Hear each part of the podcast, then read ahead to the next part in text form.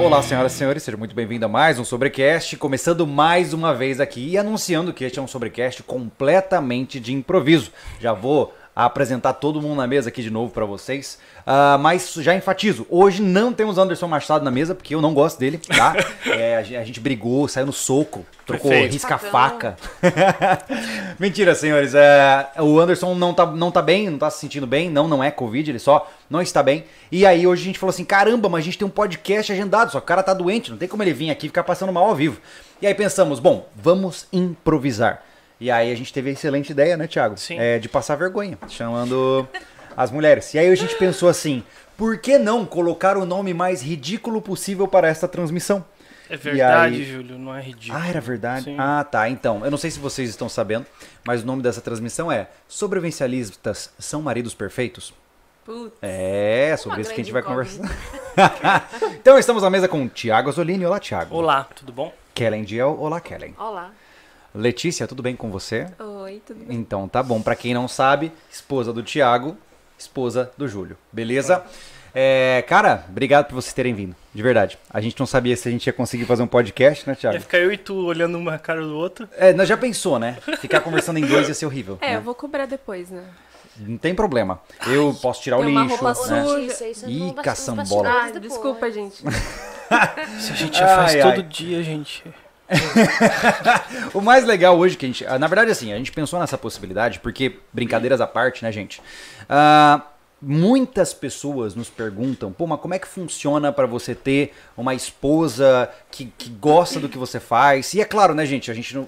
tem- isso acontece tanto com esposas como maridos, né? Existem mulheres que gostam da área e maridos que não gostam. Exato. Só que eu meio que tenho esposa, não tenho como trazer um marido. Então, nós vamos conversar com as nossas esposas, né?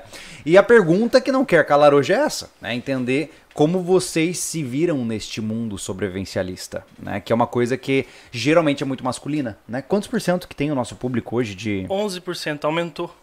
Aumentou mesmo. Tinha 11% de mulheres? Deve ser, cara, a única explicação é a minha beleza. Com certeza, e depois É. daquela postagem sensual, Cara, você curtiu, né? Você gostou daquela foto, amor? Não, Não. não. como assim? Como assim você não gostou, cara? Parece um louco, né? Não que não Não, seja, pera, mas... mas pá, tá. Um louco sexy. Sem ser vulgar. Sim. Ah, obrigado, maravilha. Muito, né? Letícia, eu fiz até um, um presente, dei um presentinho pro, pros, pros apoiadores no grupo. É. Fiz uma montagem, uma caneca com essas fotos do Verdade. É verdade, ela fez uma caneca. Já pediram pra, Pra fazer de pra verdade. pôr à venda. Nossa. Pra quem não sabe do que está falando, tá? Uma das últimas postagens do nosso Instagram lá no S Vivencialismo sou eu no ensaio sexy pra mostrar pra vocês ah, alguns itens da coleção de inverno da Invictus. A Invictus ficou muito feliz com a postagem, eles adoraram o Deve ter jeito ficado. incrível de divulgação que nós temos, né? Então. Mas o mais importante é lembrar que tudo isso aqui que vocês estão vendo ah, é ancorado por essas marcas parceiras, tá? Então hoje a gente vai fazer uma abordagem mais rápida, né? Mas todos os links estão na descrição para você dar uma olhadinha ali na- no que te interessa aí, das marcas que podem te deixar mais preparado. Mas, gente, eu queria, antes de mais nada, eu acho que a gente pode começar essa conversa pelo começo. Que é, Meio óbvio. como vocês se conheceram? Ai, que bonitinho. Você, tempo, você né? entrou no, Bastante tempo. no aplicativo de relacionamentos e disse assim, quero uma mulher braba sobrevivencialista? Na Exato. época não tinha aplicativo de Vocês estão juntos há quanto tempo, cara? Esse ano fazem 15 anos. Hã? Misericórdia. 15 anos. 15 anos? Pera lá, quantos anos você tem, Thiago? 34. Caçambola. Que Desde bonitinho, 19. cara. Será que vocês vão envelhecer juntos, assim, tal? Ah, é a ideia, né? Se ela deixar, né? Se ela deixar, vai- Entendi. Senão eu vou ter que mudar de plano, na né? verdade, né? Se eu Ah, aguentar entendi. isso. Entendi. Mas, mas vocês se conheceram, obviamente, você nem não tinha a menor noção da vida sobrevivencialista ainda, né? Não, não. Era só trabalhar e. Você vivia na Jogar Matrix, bola. né? Trabalhar e jogar bola. Trabalhar e mesmo? jogar bola. Tipo, ma- mas assim, padrãozaço mesmo. Padrão, todo dia eu jogava futebol. Sim, Caraca. Todo dia, a noite inteira. Saía do serviço e jogava bola. tipo isso. E aí vocês jogavam videogame, né? Você falava, né? Também. Não, ela eu conheci ela no vôlei, ela, ela amiga do meu irmão. Ah. Eu era uma atleta, 1,60m, pulava 2,30m, mas Entendi. hoje não dá mais. Este tempo já passou. Eu não consigo jogar futebol também. Caraca. Mas olha só, eu, eu tô focando em vocês por enquanto, Uhum. é porque eu queria entender a gênese sobrevivencialista do negócio. Diferente é, do meu relacionamento com ela, ela me conheceu já como um cara rico, muito inteligente. Ela Uhum. Ah, quis dar o entendeu? golpe e tal. Quis, ela falou Cadê assim, ah, a eu vou ficar com esse cara. é. É rico em conhecimento. Isso, Ah, rico é. em conhecimento. É. Eu não dinheiro entendi, você entendeu em errado? humildade, isso também. Mas no momento que você entrou no mundo do sobrevivencialismo, que foi especificamente na formação de bombeiro civil, foi isso? Não, foi antes, né?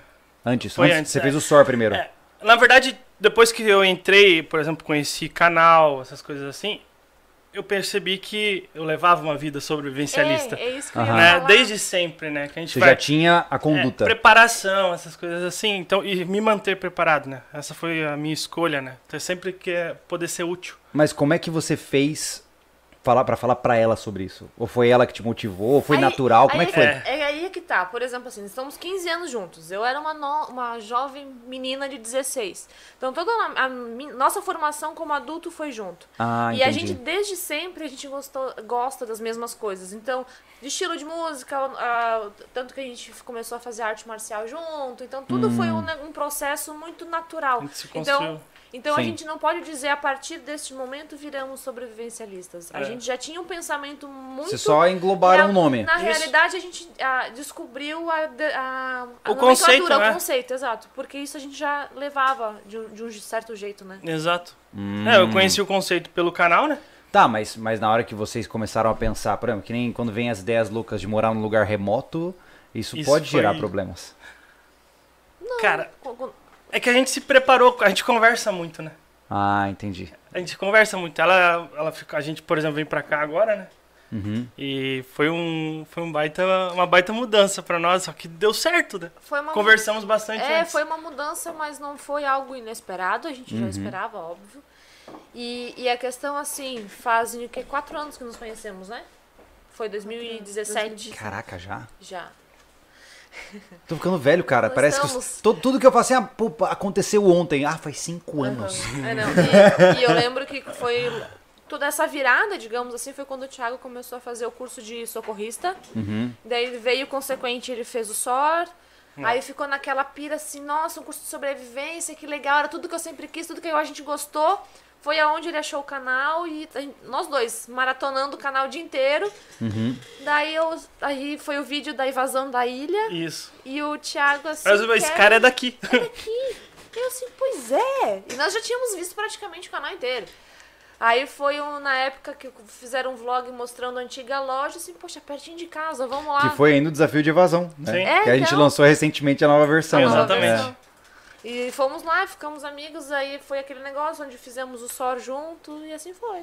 Que legal, cara. Que legal. Letícia, Oi. a nossa história é a mais clichê que existe, né? Eu não sei se vocês sabem, é, mas assim, eu vou, eu vou montar o cenário pra você, tá? Imaginem. Imagine, você entra na balada, tá? Você tá na balada, Júlio, muito mais jovem, cantor de heavy metal, cantando especificamente o Whiskey in the Jar do Metallica, Metallica. tá? Boa. Ah, arregaçando lá no palco, zoando, brincando e tal. E aí, cara, eu olhei, eu vi a porta assim, ó. Eu vi a porta do, do lugar. Aí a porta era daquelas tipo de salão, sabe? Depois da É. antessala. Ela entrou, eu falei, santo Deus. é, tinha, sei lá, umas 100 pessoas no lugar, mas aquela mulher, e ela começou a me dar uns olhares de filme fatale. É, cara. Total. É, eu devo assumir que foi ela que Hora me que eu catou. vou ficar vermelha. Mas esse é um dos objetivos de hoje.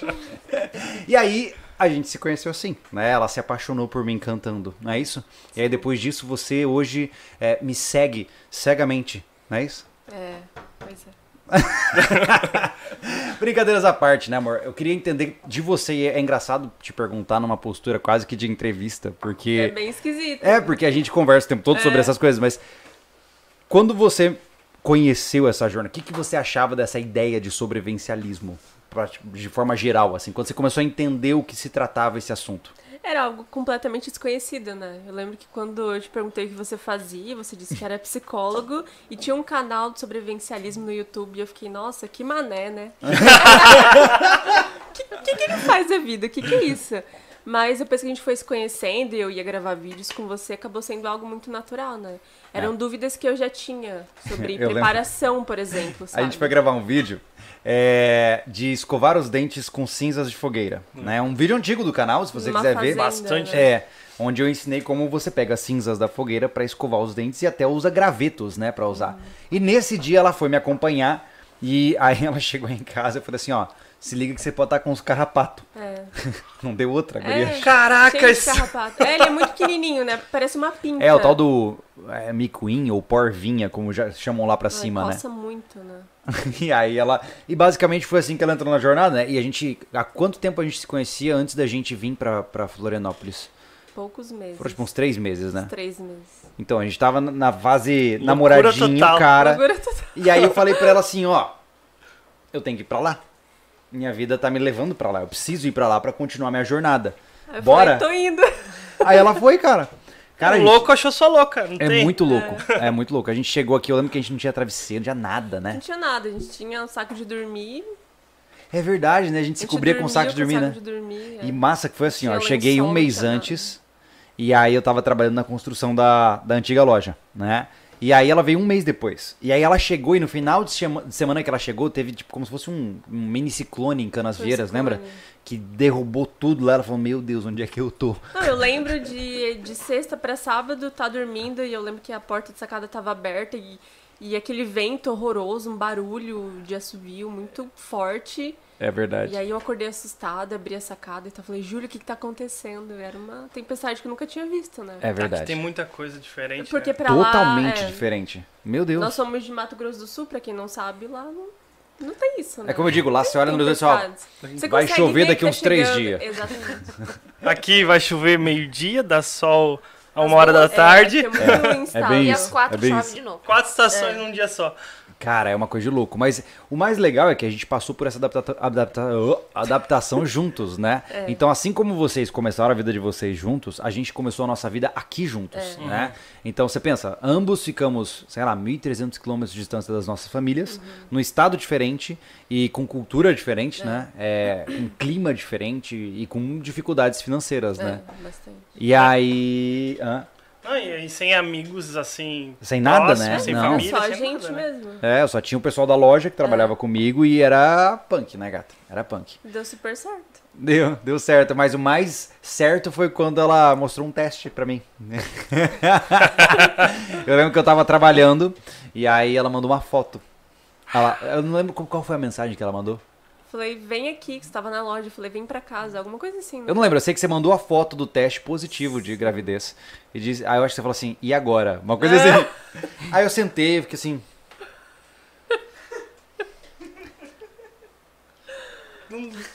E eu fiquei assim por mais ou menos uns 30 minutos. Exato. antes de conseguir me posicionar. e, mas eu vou te falar, é, acho que talvez quando você se torna pai, o seu senso de sobrevivência ele é ampliado vezes dois, né? Eu só Porque- imagino. É, mas é porque assim, você não, você tá res- respondendo e protegendo alguém que vai além de você mesmo e da sua esposa, né? É uma criança. E criança é um treco frágil, né, cara? Aham. É, vacilou, dá problema, né? Então eu acho que a gente se consolidou mais assim, né, Uhum. amor? Quando a gente começou a entrar no sobrevivencialismo mesmo, foi quando a gente, quando a aluna nasceu e a gente começou a trabalhar pra isso, né? É. E perrengue em cima de perrengue, né? Júlio? Meu É, santo Deus. Principalmente em preparação, porque não podia faltar nada pra ela. Porque a gente, a gente se vira, agora Sim. uma criança não se vira. Ela depende É. de ti, né? É. Você lembra quando a gente tava na, naquela kitnet de 27 metros quadrados e aí começou a chover e começou a inundar? E a única coisa cara que a gente tinha na nossa casa era a máquina de lavar que minha mãe deu de presente pra gente. Sim. E a gente entrou em pânico colocando a máquina em cima de tijolo pra Sim, não. é. São perrengues, mas a gente lembra com diversão hoje, né? Sim, claro, mas. Nós passamos juntos, né? Mas o mais legal disso é que a gente tinha a capacidade de pensar. Era um mundo meio paralelo, né? Porque nós éramos preparadores, mas a gente não tinha condições financeiras para absolutamente nada. Então a gente só tinha a possibilidade de reagir e não prevenir. Né? Eu lembro que eh, na época a gente tinha que. Quase chegamos no patamar de ter que parcelar a compra né? de, de, de comida. Sim. Pesado. É, não, mas é verdade. E, e foi um período, assim, óbvio, foi muito difícil, né? Mas foi um período muito bom para fortalecer o casal, Sim. né? Vocês acham que a dificuldade fortalece um casal? Com certeza. Com certeza. Ou se um casal não passa por dificuldades, ele é igualmente fortalecido? É uma pergunta difícil. É, eu não, não, não, eu não tenho como te dizer que se não passar por dificuldade não evolui, cara. Porque é difícil, É evolução. amor, na dor, não é adianta. dor, cara. eu Não sei. É. Eu não consigo imaginar de outra forma. Faz sentido? Faz Nós, sentido. nós É. evoluímos em coisas boas, mas nos momentos ruins também. Exato. É, a gente, por exemplo, a gente namorou seis anos antes de casar. No último ano antes de casar, a gente já juntava as contas. Sabe? A gente Eu tentou se preparar antes, financeiramente. é, é. é, essa, par- essa parte financeira é até engraçado, porque tudo fluiu tão é, orgânico do nosso namoro, tudo porque a gente nunca teve isso é seu e isso é meu. É tudo nunca, nosso. Desde, a época, desde a época do namoro. Sempre foi nosso. Então isso também, quando a gente começou a construir a vida junto, não, não foi um empecilho e só foi positivo na realidade, É. né? Entendi, entendi. É, e tipo assim, ó, depois que a gente casou, tava preparado, tudo, construiu a casa, ela ainda ficou um tempo é, desempregada, né? E aí foi o perrengue, né?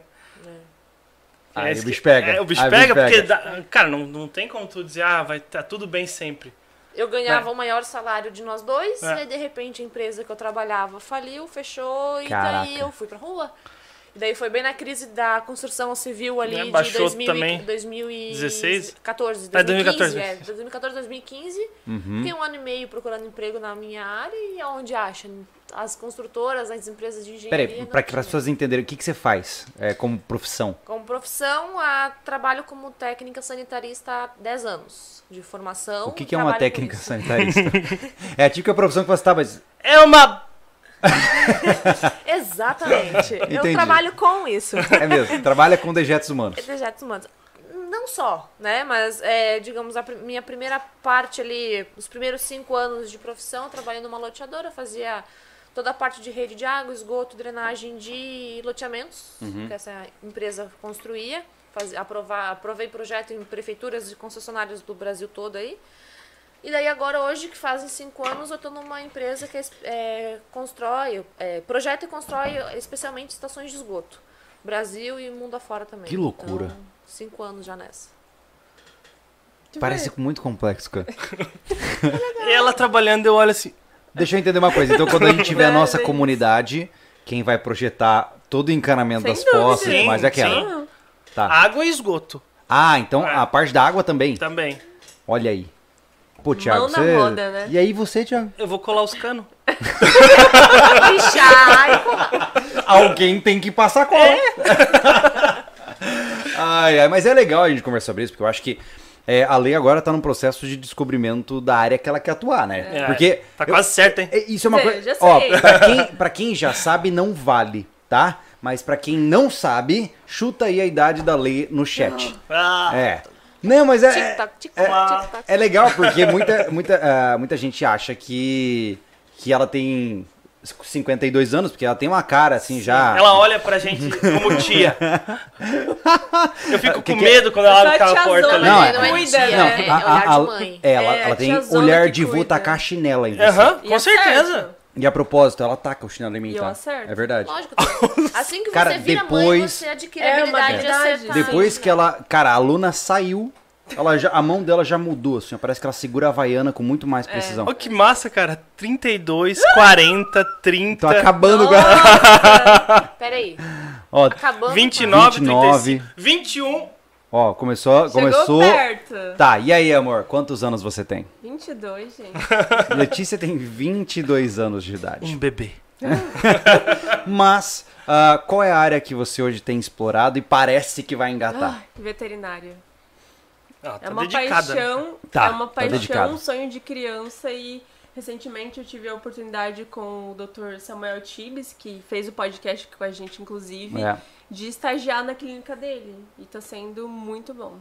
é, você tá presenciando coisas. Muito loucas. Ah, Não é pra mim. Cirurgias, muito legal.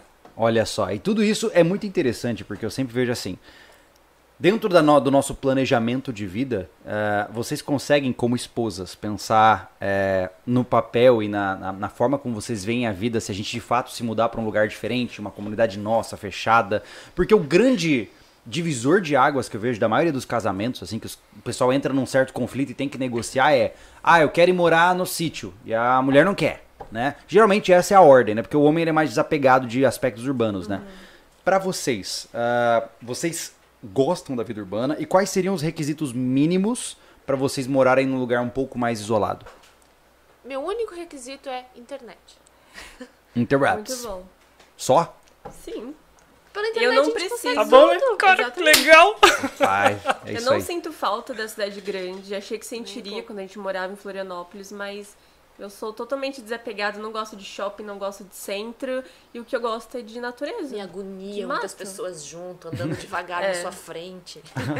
Um, um dos, dos motivos da gente vir pra cá foi a, asfaltaram o resto do bairro lá e ficou um movimento danado. perto Ah, é casa. verdade, né? É verdade. É verdade. Trânsito, né? Nossa, É muita lá gente, cara. impossível de trânsito.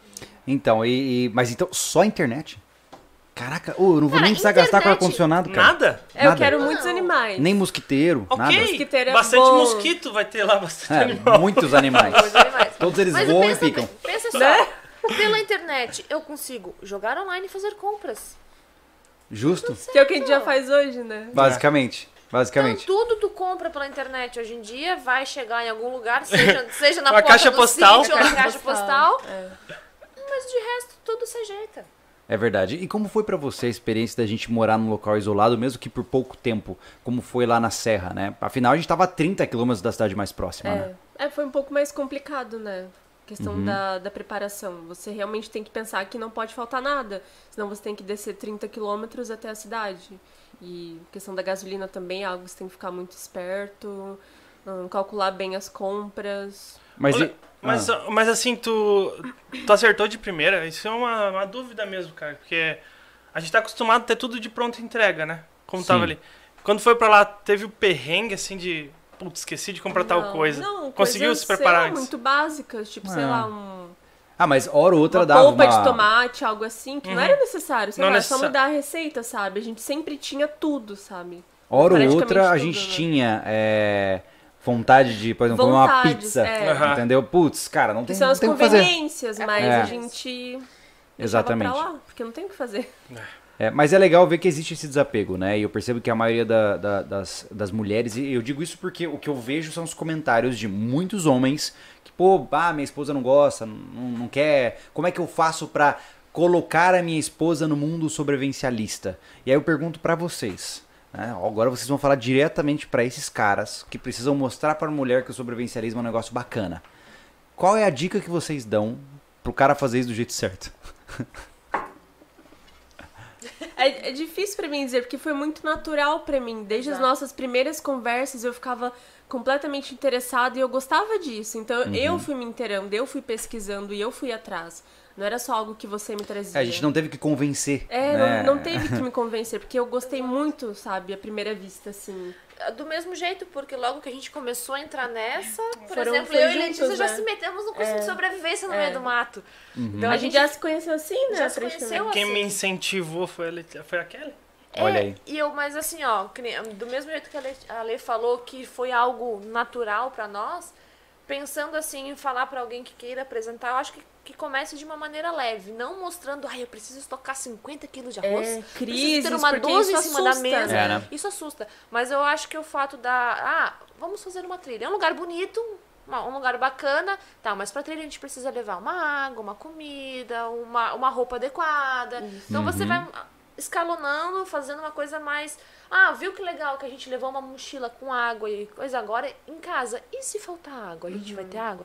E se faltar comida? Então eu acho Resumindo, que tem tem que ir colocando a sementinha do mal. Tem que botar É. a sementinha no mato. Não dá Uma pra pegar boa estratégia. Não dá Aham. pra. Eu acho, né? Vou dar uma opinião antes de passar pra Letícia, porque o, o cara quer, tá muito fissurado no canal, por exemplo. Aham. Ah, sobrevivencialismo, tal, tal, tal. E o cara tá focado em sobrevivência, por exemplo. Sim, Passar um mato, perrengue no mato. Aham. Ele não tem como jogar tudo pra cima da mulher que tá acostumado a- em casa, na cidade, entendeu? É. Então ele tem que mostrar. Eu acho, mostra o canal, pô.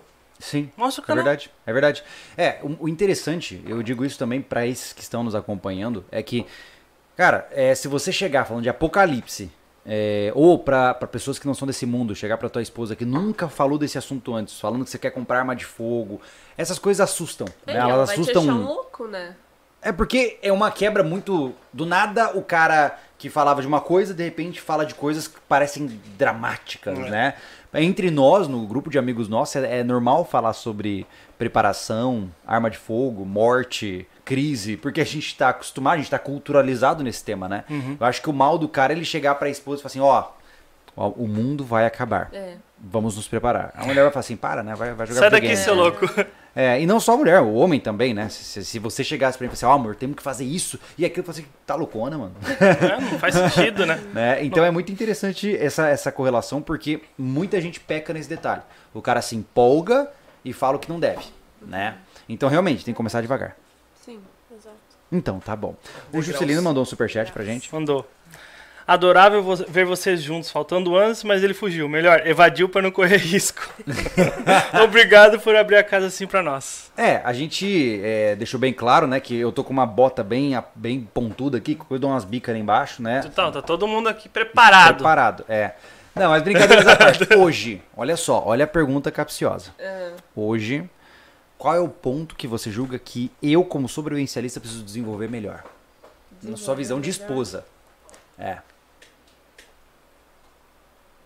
Eu imagino que ela não consegue achar porque eu sou perfeito. É. Deve ser isso. Vai pensando aí, Kellen, sobre o Thiago. Ó, se for muito rápido também fica mal, né? É, Pensa um Eu pouco. Finge da que é difícil e tal, É. entendeu? Mas eu vou puxar a sardinha pro casal, não só pro Thiago. Eu Ah. acho que atualmente o no maior, nosso maior déficit de como sobrevivencialista é a questão física. Entendi. Vocês hoje estão devendo no físico. Eu tô devendo. Bastante. O Thiago tá eu muito já mais estive muito bem parado, preparado, é. mas não. Hoje eu tô devendo. Entendi. Mas é por quê? Mudança. Entendi. É pra quem não sabe, o Thiago Cara. recentemente mudou ah, de, de Florianópolis pra cidade onde nós estamos, né? É nem, nem só isso. Eu mudei de Florianópolis, eu mudei de emprego. É, a cabeça tá a milhão, entendeu? Então Tá. eu tô perdido em várias, vários aspectos, entendeu? E o físico peca, não adianta. É verdade. Mas vai voltar. Tá, mas existem formas de um, um casal eh, se exercitar em conjunto? Claro, a gente já fez isso, né? É mesmo? O que, que vocês faziam? Por exemplo, antes dela fazer o SOR, ela nunca tinha feito nada, só que ela se propôs a isso, né? Aham, Tiago, eu preciso pelo menos dar uma caminhada pra ver como é que faz. E a gente caminhava junto. entendi. Caminhava Mas, junto. mas antes disso, você já tem um background de luta, né? É, Tem. a gente fazia. A gente Vocês- gosta vocês muita desde o coisa começo igual, né? treinaram, assim, juntos? Como é que foi isso? Rapkido a gente tre- A treinou gente- junto, é, né? Nós começamos a treinar em 2011. Isso. O que que era, vocês estavam? Rapkido. Tá, pra quem pessoal. não conhece, Rapkido é o quê? Diga- foi posso, se alguém eh, for adepto, posso estar errada, mas na época a explicação que eu tenho, digamos que o Rapkido ele é coreano e Uhum. o ninjitsu é, é japonês. Então Mas é, é praticamente popular, tá, a mesma coisa. Ah, entendi, né? entendi. Então é uma Arte parte, ninja. é uma arte ninja, uma arte De de, defesa pessoal completa. Certo, Ela, certo. ele é primo do taekwondo, digamos assim. Ah, entendi. Que legal, Você cara. lida muito com defesa pessoal mesmo, não é um E aí vocês esporte. começaram é um juntos esporte. nessa área. Sim. Que massa, Eu cara. acho que entre indas e vindas, entre academias e academias, foram 5 a 6 anos de, de treino. Ela é mais graduada do que eu. Você apanha dela. To- todo dia. É mesmo. Eu sei como é. Eu entendo você. Ó, o nosso amigo ali que falou, vai lá, o Eduardo. Minha noiva é uma paulistana raiz. Pretendo ou morar na beira-mar ou no campo. Ela quer apenas um sítio de fim de semana. Já a levei por, pra dar uns pipocos, mas não curtiu. Qual o caminho, caminho suavemente? Mulheres. Leva a dar mais pipoco, porque é tão legal. eu acho que ela não atirou de Não 12. atirou Pô, suficiente. mas eu vou te falar. Tem uma coisa, cara, que eu, eu vejo que homens sempre se, eles vacilam. Não, eu vou foi? parar. Eu vou te- O Mac falou uma coisa muito legal. Que Júlio precisa reforçar sabedoria financeira. É, Messi, muito bom. Na verdade, o casal tá precisando né, de, de reforço Não. financeiro. Opa! O que, que você Opa! o que, que você me perguntou hoje que você podia comprar e eu falei que não podia Amor, ainda? é muito necessário Não é que necessário. eu agora. tenha um sintetizador. Pois é, então... É sim, porque hoje eu descobri o É porquê. sim, é sim. Viu? Todo mundo me defende. Faz todo Então, sentido financeiro. não dá pra eu fiz agora. as contas. O que é Vocês isso? compram. Um sintetizador é o que vai permitir que eu faça músicas, por exemplo, com um lo-fi, entendeu? Vou entrar Procura no mundo do Mark EDM, da música eletrônica. Mark Rebelete. é que a gente tem um Isso projeto é aí. Júnior? Não, um projeto um independente de, de. Fazer clipes musicais e tal. É, a ideia é o vi- de biquíni Quase fazer ópera. streaming tocando dubstep. Tem tudo pra dar certo. Por isso que eu tô dizendo, vai valer o investimento, cara. Total. Eu acho que tá vai perdendo dinheiro. investimento para dar risada, gente. Mas como eu disse agora, no momento não dá. Mais pra frente, Tá vendo? talvez. Como é, é- isso Então, aí é é- castração, Total. tá? Total. Tá castrando, tá castrando a minha criatividade ao vivo. É. Tá, Ao vivo. Não- acontece as coisas às vezes, sabe por quê, né? tá vendo? Ah, poderia estar rico Aham. de biquíni fazendo streaming. Total. Ela não Ia deixou. ser muito famoso, cara. Tá vendo? Muito mais famoso que agora. Muito caraca. Mas voltando ao ponto principal, deixa eu só puxar o gancho que eu tava falando aqui. Que é o seguinte: o cara leva a mulher no, no, no stand, só que o que acontece? Ele não quer introduzir o tiro pra, pra, pra, pra mulher. Ele quer ver como é que ela vai reagir quando ela tirar de 12. Ele tá desafiando. Ele tá, na verdade, se divertindo. É como quase uma pegadinha. É. Por quê? Porque ele vai dar. 22zinha na mão É, porque ele- é, a mulher nunca atirou na vida. O cara dá na- a 12 na mão dela, ele começa a filmar, a mulher atira, se assusta. Ah, Pô, claro que a mulher não vai gostar, né? Bom, o meu primeiro tiro foi de 12. É eu verdade? achei o máximo. Foi Mas, muito mas é legal. diferente a, É o contexto, a condução e o contexto, Exato. entendeu? Você já tinha deixado muito claro que você gostava muito da ideia de atirar, que era uma coisa que seria muito legal. Foi tão legal ficar com o hematoma da, da saiga no ombro. Então, aos amigos que estão pensando, ah, minha mulher precisa aprender a atirar, ou ela precisa começar a gostar de armas de fogo, seja lá o que for, tá? Ah, e lembrando, tá, gente? Eu tô falando aqui não como obrigatoriedade. Eu estou É. dizendo que se você sente que sua esposa gostaria de aprender sobre tiro, ou ela precisaria aprender sobre tiro, não tô dizendo que ela é obrigada a isso, tá? Senão o pessoal vai achar que eu. Ah, não, pô, o cara tá falando, tem que ficar falando Não. Não, não é isso. Pa- para de alucinar. Não é isso. Ninguém fala que você deve fazer É, aqui. você faz o que você quiser da sua vida. Exato. É, nós estamos falando da nossa realidade. Mas eu acho assim, vai num clube de tiro. Primeiro, na verdade, se você tiver oportunidade, uma carabina de chumbo pra começar a sentir como é, né? Depois É você- é que nem com criança. É a mesma total. coisa. Você não vai pegar uma criança de 12 anos e botar ela pra tirar com 12, não vai? Não. Né? É, Então, Eu comecei criança com uma espingardinha de chumbinho também. eu também. É? Né? Então todos nós, né? Então eu acho isso muito interessante porque a gente tem que respeitar os detalhes e muitas vezes o cara tá muito ansioso, né? O, o homem quando ele tá muito empolgado com o negócio, ele quebra a barreira do convencional e ele quer avançar rápido demais com É, as ideias. Pode né? atrapalhar, né? É verdade. Ah, temos mais um superchat aí, né? Abaixo Tem, do. O Ismael, ele falou, dica, põe a mulher no grupo dos apoiadores. Não vai dar. Ela vai desistir. Não vai dar. A Keren é bastante ativa no nosso grupo de apoiadores do Telegram, né? A Letícia tá no grupo de apoiadores. Não consigo, gente. Por que, que você não consegue? Só porque tem mais ou menos umas 3 mil mensagens por dia? Exato. Eu não consigo vocês deixar de ler aquelas 3 mil. Eu Eu não consigo. É, pra quem não sabe, se você se tornar membro do canal, seja via o apoia-se, apoia.se barra sobrevivencialismo, ou, ah, o que foi que você tá dizendo? Ah, tá. É, ou via o apoia-se, ou via o nosso membro do YouTube, você ganha acesso a um grupo no Telegram e lá você pode trocar ideia com todo mundo. Eu tô lá hora ou outra, né, mas o grupo meio que virou uma cultura, um, um organismo vivo autossuficiente, É. entendeu? É o melhor grupo da vida. É muito É, é legal. um grupo onde o politicamente correto não existe, Uh-uh. onde muitas vezes você vai ler coisas que vão te deixar chocado e a vida segue. Se eu, não, se eu não censurei, É verdade, o Thiago ele é o, a- a- o portal.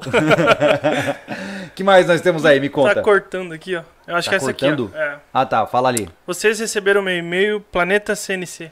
Planeta CNC, Não nós não sei. recebemos. Não vi eu nada. acho que não, cara. É porque a gente tem muitos e-mails pra ler ainda. Então, se você puder reenviar de novo, ainda hoje eu dou uma olhadinha lá pra gente poder conversar, tá? Isso. É, mas vamos lá então. Nós falamos bastante sobre é, colocar a esposa nesse mundo, né? E no que tange essa questão de mudança de vida, certo? Ou seja, para mudar para o campo. Vocês acham que isso tem que estar inato na mulher hoje, né? É, Ou seja, quando o cara conhece a esposa, ela já tem que ter uma vontade de, de ir para um lugar mais ruralizado? Ou você sente que isso é uma coisa que pode ser criada na pessoa? E eu tô perguntando para vocês porque eu quero saber a perspectiva feminina desse assunto, né? Bom, eu tinha uma predisposição, né? Então, eu sempre gostei de natureza, de mato. A primeira trilha que eu fiz foi com você, né? Eu lembro que tava de All-Star e veio uma tempestade demais, de cara. novo também.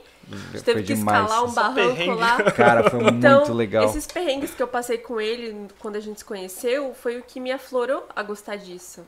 Então eu já tinha uma predisposição, já gostava disso, já ia pra chácara, fazenda final de semana, Uhum. mas era algo que eu já gostava. Então eu não sei se você não tem uma predisposição, se você não vai criar isso. Entendi. Você acha que, que não é possível, por exemplo, ah, se adaptar a um novo estilo de vida nesse sentido, assim? Tudo é possível, só tem que querer. Mas não por necessidade, eu digo por, por prazer, Só. né? Eu pergunto isso porque é engraçado, porque eu- chega a ser irrelevante essa pergunta, porque vocês duas já têm esse mesmo mindset que a gente, né?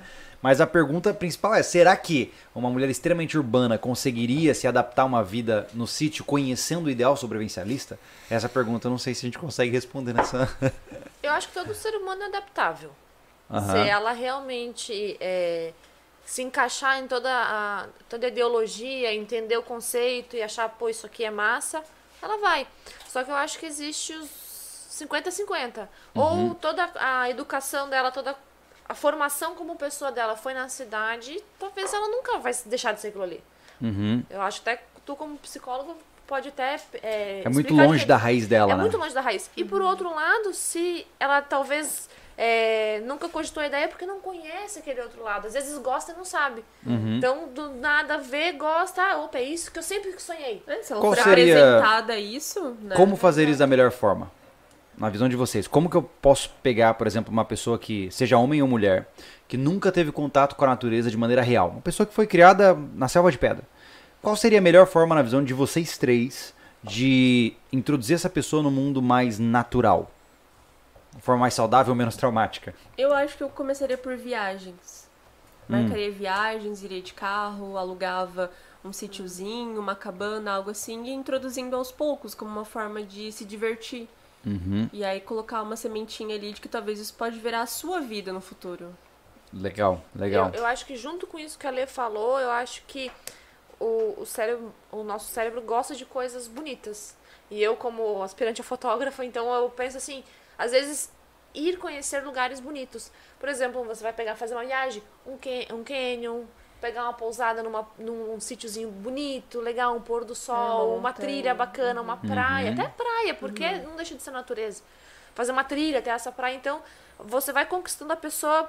Poxa, não tem nada mais bonito do que tu chegar num, num topo de uma montanha e assistir um pôr do sol. Uhum. É porque a pessoa geralmente associa a sofrimento, né? Exato. Então eu acho que se começar a expor as belezas que, pode, que existem nessa na natureza, é, começa com o pé direito, já vai instigando a pessoa e que, putz, queria ver de novo isso, queria ver o nascer do sol agora em vez de ser o pôr. Então acho que vai instigando mais as pessoas. É, eu vou dar uma dica que eu fiquei pensando aqui agora enquanto vocês falavam disso. Cara, chalé na Serra de Santa Catarina. Exato. Porque você tá acima dos seus 700, 800 metros, já não tem pernilongo, entendeu? Não vai ter carrapato, né? A vista vai ser linda e o ambiente é extremamente é, acolhedor, né? Uma casa de madeira com lareira. E não é caro hoje em dia, né, cara? Uma, bom, caro, né? Entre aspas, né? É, é atingível você passar um, um dia, por exemplo, num chalé desses, né? Quanto é, que sai hoje em dia isso? Alguém sabe? Depende, depende. Tem muito Depende do chalé. caro. É, depende do chalé. Depende do chalé. Até ano passado eu tava pesquisando uns pra ir no meu aniversário. Aham. É, um foi o valor e o outro foi a questão de disponibilidade. Hoje muita gente tá indo atrás disso, tu não, não encontra. Tinha assim, ah, tenho vaga para daqui três meses.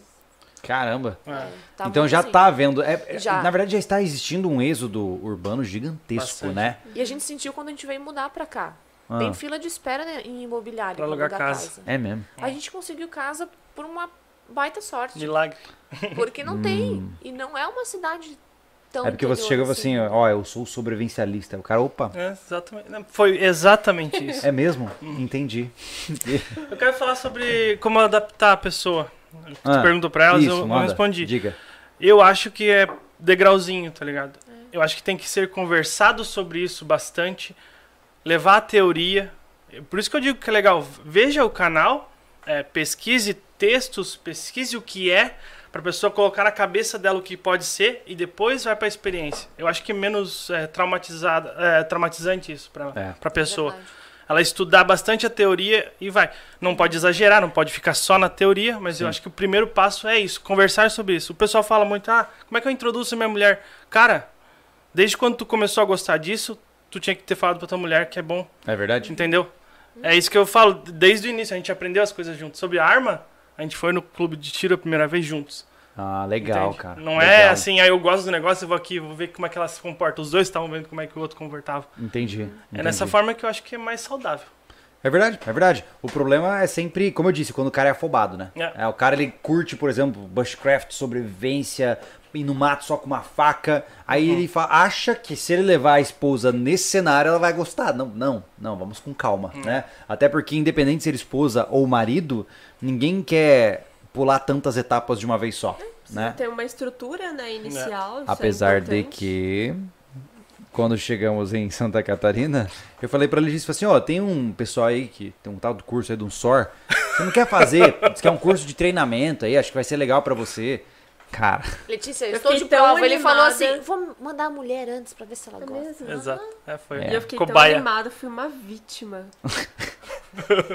explica pra gente o que que é o SOR que você passou pra quem não conhece. O SOR é um curso de sobrevivência, orientação e resgate, certo? Uhum. Que o Júlio falou que ia ser muito legal, eu ia aprender várias coisas. Ia ser de boa, né? Conforme o meu tempo. E ele me jogou lá na Cova dos Leões e eu fui toda Júlio feliz. sabia. Sabe que eu que lembro? Eu lembro que sabia. ela tava em casa preparando um monte Eu de tava lá sanduíche. fazendo sanduíche, Ah, comprando eu vou barrinha. fazer vários sanduíches aqui. Você acha Será que vai dar? 20 sanduíches dá pra três dias? E o massa é que eu sabia que a primeira, a primeira isso. dinâmica Sim. do. Quando você chegava no É o local, perdeu. era a dinâmica do perdeu, onde tiram tudo de você. É. Você não tem nenhum equipamento e nenhuma comida.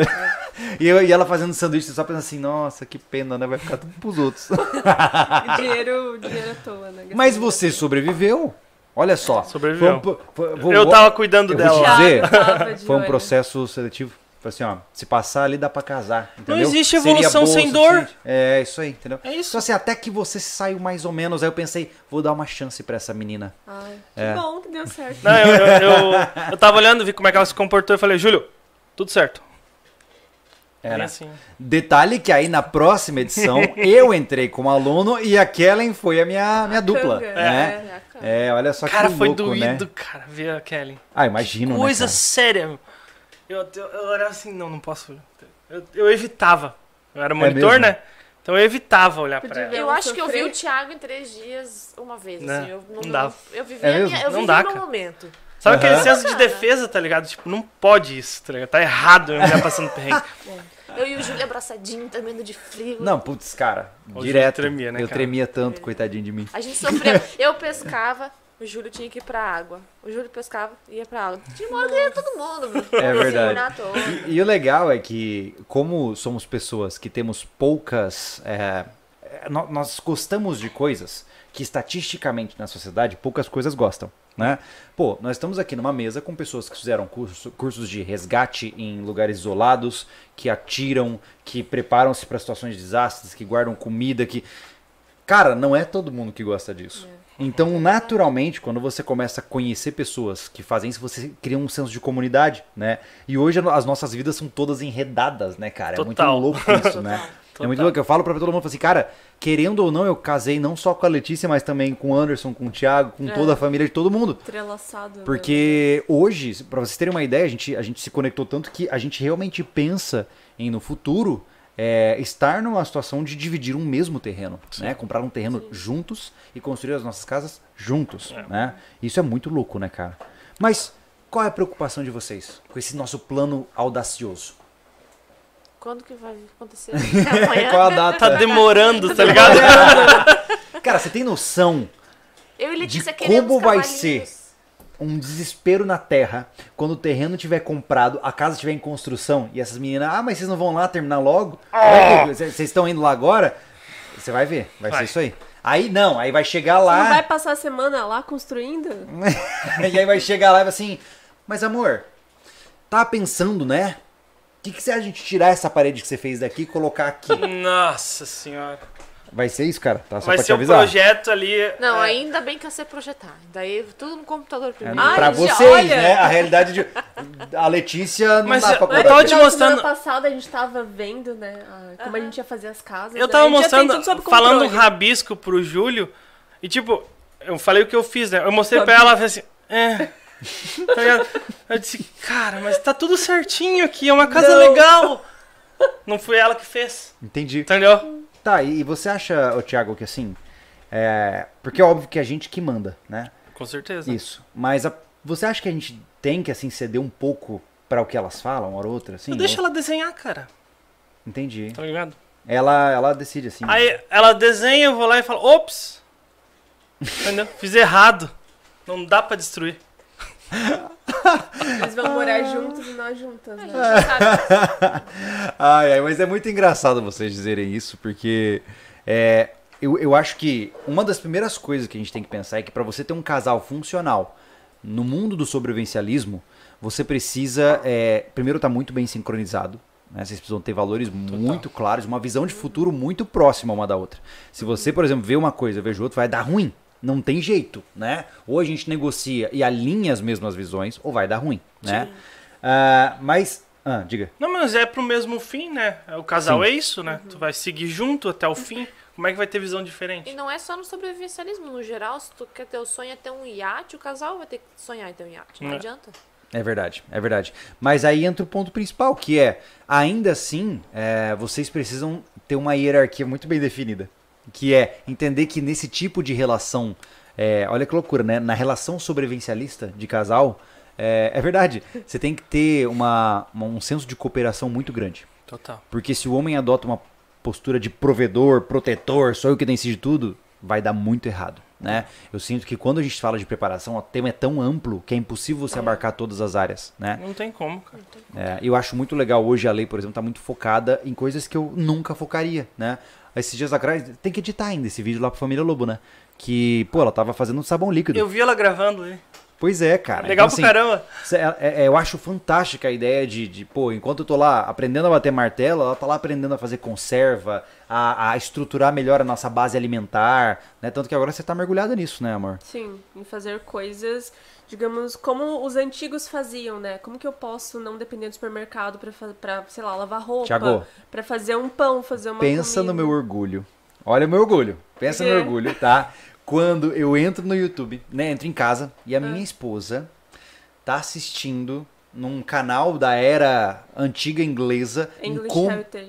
Ah lá, English Heritage, onde ela tá aprendendo o método tradicional de fazer, man- de fazer manteiga, girando ali um barril com uma manivela. É muito legal. Que legal. Casei bem, cara. Casei bem. A mulher é, É que é algo demais. que me atrai, me deixa muito curiosa saber como as coisas eram feitas antigamente, porque hoje é tudo tão na tecnologia, na eletricidade, que eu fico, tá, mas isso Tão dependente, né? acabar, sabe? Eu sempre penso nisso. Então, até na preparação, eu acho que eu sou mais, eu penso mais do que ele, sabe? Que eu fico É verdade. preocupada em não faltar comida, como é que eu posso lavar as coisas, como é que eu posso, sabe? Então, algo que me É atrai. a por isso divisão que eu de, gosto de, de pesquisar. afazeres, né, cara? Não tem É, eu jeito. sinto assim, eu ainda, a gente ainda tem um gap gigantesco na parte de armas de fogo, né? A Lê ainda é uma iniciante nesse mundo, né? E eu já tô mais avançado. É. Uhum. Então, isso é uma coisa que eu me incomodo, né? Eu também. Porque. não, porque eu vejo assim que muitas vezes o cara, ah, eu sou o protetor da minha família. Tá, mano. Mas e se você levar um tiro, tua esposa morre? Não, não dá. né? Então eu realmente sinto que é, é aquela conduta quase nórdica, né? De você ter papéis iguais no que tange a guerra, né? Então ela tem que estar tão apta quanto eu no processo de defesa da minha casa. Né? Sim. Então eu acho isso muito importante, porque algumas vezes eu concordo que a gente tem que segmentar as, no- as nossas áreas de interesse. Como você tá falando, cara, eu, eu nunca vou pesquisar e fazer manteiga. Não vou. Não. Então, não, é, não é da minha essência, né? Mas eu fico feliz que você faça, mas existem habilidades que ambos temos que dominar. Sim, Exato. Né? Armas de fogo, sem dúvida, é, É uma delas. né? Vocês pensam em outra habilidade que ambos devem estar em, em, em equidade de, de capacidade? Eu, eu penso. Fala aí, fala aí. Arte fala. marcial, cara. Uma Ixi, defesa amor, tamo pessoal. ferrado. Mas é questão, assim, ó, te preparar é, o corpo e a mente. Uhum. Arte marcial é isso que vai preparar. Não é questão de que o cara vai contra uma arma é, fazer Não? uma defesa. Nunca. Mas. Júlio, nunca. Não é aquilo que tu viu no YouTube. Ah! Mas é isso, cara. Tem que estar os dois preparados, assim, ó. E arte marcial e na parte de primeiro socorro. É isso que eu ia falar. Tá ligado? Ela tem que me salvar. Se eu tomei É. o tiro, Sim. se ela tomou o tiro, os dois têm que estar aptos, entendeu? Sim. Então, é, é tem que isso. saber fazer um RCP, uma Heimlich, é, estricamento, tudo, Que né, cara? seja, uma É. atadura que seja, cara, que eu não consigo fazer. Até, até um tempo atrás, assim, o Thiago tem o curso de socorrista, curso de bombeiro, então ele, ele tem infinitamente mais conhecimento do que eu em primeiros socorros. Só que volta e meia eu chego assim, ó, Thiago, me ajuda a relembrar. Tanto Uhum. que eu tava indo pra academia direto, daí fiquei pensando, tá, e se alguém passa mal na academia, eu não lembro como é que lateraliza a pessoa e tal, Thiago, me ajuda aqui, me lembra. Deitei no chão, ó, Thiago, Uhum. me relembra como é que faz tudo. Então, geralmente, periodicamente a gente faz isso. Né, da gente estudar junto e relembrar como é toda essa parte de primeiros socorros, porque a gente acaba esquecendo. A gente Certo. tem muito esse Né? negócio de ser útil, né? É, E é engraçado vocês dizerem isso, porque, se querendo a gente falou dos dois primeiros riscos, né? Que é defesa e resgate, né? Exato. Ou seja, isso é extremamente importante. Eu acho que a parte de sobrevivência e autossuficiência, lá, tudo bem, sobrevivência é importante, você precisa saber, saber manejar um machado, precisa Sim. saber coisas básicas, mas na prática mesmo, as chances de usar isso já são muito menores, né? Ah, De ter que usar nós, amarras e coisas do tipo.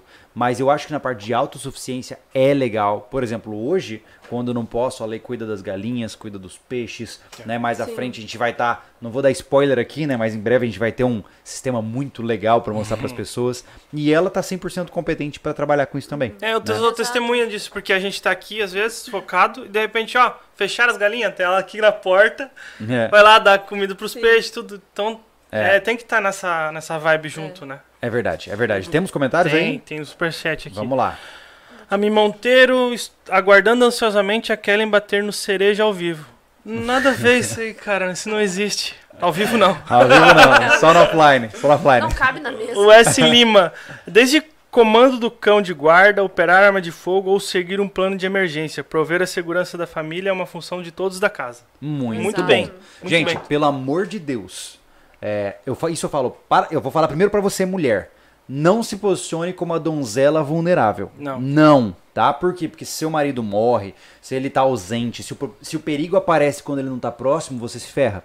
E para o homem agora, cara, não super proteja a sua esposa, tá? Ela tem que ser exposta a esse treinamento, ela tem que ser exposta a isso. Cara, quantas vezes, né, Thiago, eu já falei, é, eu já falei assim, cara, vai lá e tenta derrubar a Letícia, né? É uma, uma simulação de. Sim. E aí, se um cara pular em cima dela e quiser abusar dela, né? E eu não vejo, ai, que ciúme. Cara, eu tô, eu tô ensinando na base da, da, da raça É. como ela é vulnerável e ela É- precisa se tocar disso. É como a gente né? fazia, né? Ah, a gente montava o tatame, a gente tem tatame em casa. Eu disse, Kellen, eu sou um cara que vai te atacar. Eu disse, ah, mas eu sei que tu vai te atacar. Sim, tu tá na rua, tu tem que estar preparado. Vai Em casa tu fica tranquila. né? Entendeu? Só que assim, ó, é, eu vou te atacar e eu sou o esposo dela, eu posso pegar Sim, ela, você né? pode pegar nela. É. né? E eu fui com tudo, cara. E ela tinha que estar apta a sair. Uhum. E, inclusive, só consegui ficar uma vez segurando ela É mesmo? desistir. Ah, que legal. Isso é massa. legal. Cara, entrando no gancho da arte marcial, até pra falar pra todo mundo, eu acho assim que mulher tem que fazer uma arte marcial.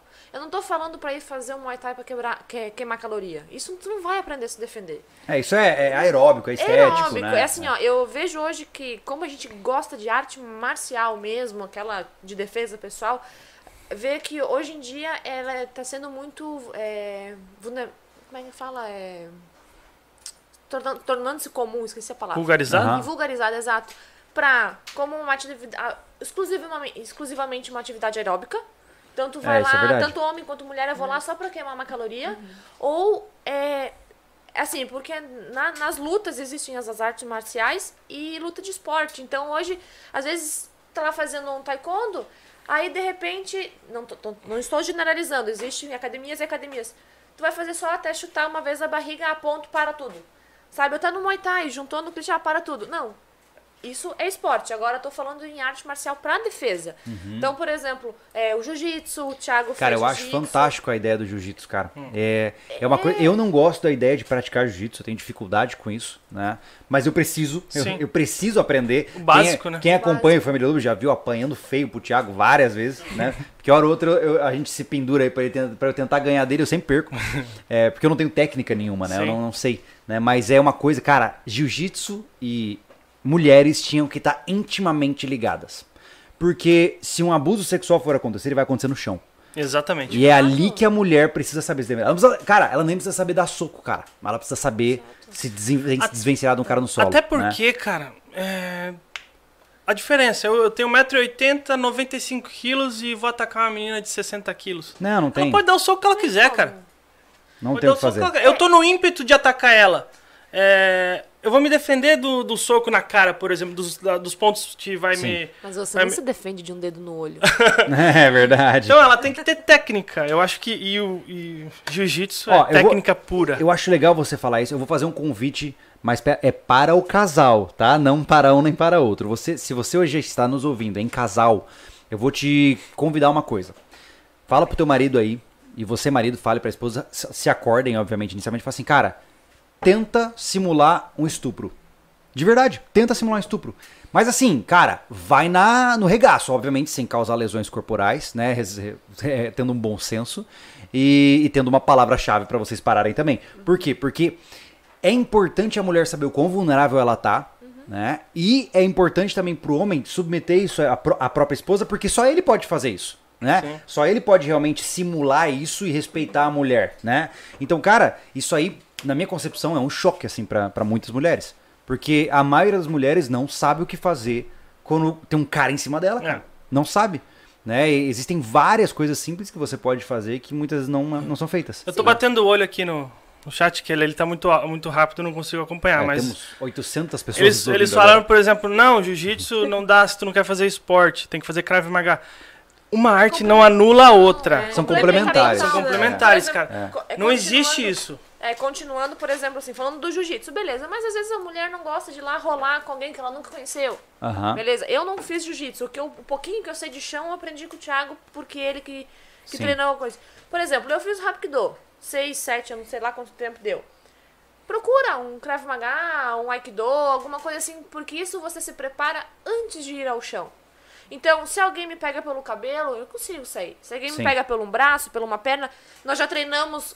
É, foi o Thiago e o irmão dele me segurando cada um por um braço e eu consegui escapar de dois homens fortes. Me segu- Eu fiquei roxa, com os dois pulsos roxos, tanto que eles me seguraram e eu consegui escapar, eu consegui sair. Legal. E, e isso faz a gente ter uma noção corporal muito grande. Muito, Muito, muito. Eu sei até onde a minha perna vai, eu sei até onde eu Mas, consigo Kellen, correr. eu acho que é muito mais adequado lidar com o desconforto de um cara suado, peludo, treinando com você no jiu-jitsu, do que você passar por isso numa situação real e, e não conseguir processar o que tá acho acontecendo. que é, mas é, que né? nem o Thiago falou, é complementar. É, Por exemplo, claro, assim, ó, claro, não adianta claro. você só treinar se defender no chão, tu vai ter que esperar o cara te derrubar no chão. Não, é, é, não faz sentido. Entendeu? Então, tu tem que fazer a parte. O cara tá de pé, te pegou pelo cabelo na balada, te puxou pelo braço, tu saber se desvencilhar daquela situação É. e caso chegar a ir ao chão, também saber se defender numa situação. É aquele negócio, a última situação, a última hipótese que você quer é cair no chão. É Com verdade? uma pessoa mais forte. Porque você tá ferrado. Então, assim, ó, dessa parte que tu falou de treinar, nós fizemos isso algumas vezes em casa e o Thiago vinha pelas minhas costas, sem eu ver aonde, como e quando ele ia me segurar. E eu fiquei surpresa com a minha a agilidade de pensar, porque não é aquela coisa que acontece, nossa, ele segurou meu braço, e agora? Será que eu É. vou sair? Vamos Não. começar o exercício. Exato, não. Sim. É instinto. Tu treina tanto que teu cérebro já vai automático. Então, eu me surpreendi com as minhas reações. Eu acho que de umas 20 vezes que a gente fez, eu perdi três. Porque eu Olha caí só. no chão e eu não tinha a técnica do jiu-jitsu e ele, teoricamente, tem mais ganha. força. Então Entendi. ele ganha. Agora o resto derrubei ele de ponta cabeça, joguei no muro. Então... Entendeu? É legal. Porque assim, ó, O Thiago gosta de apanhar, cara. Não sei o que acontece com esse cara. Mas, Ele gosta de trocar soco, mas ele, ele fica assim, vai lá, me bate, me bate. assim. Até pra aluna, né? Exato. Pois e é, o mais cara. interessante, um, um ponto muito bacana, eu sou mulher e eu sou mais fraca do que o Thiago e mais fraca do que o. Eu sempre treinei com homens. É. Nunca teve mulher que treinou comigo. Então eu sempre lidei com força masculina.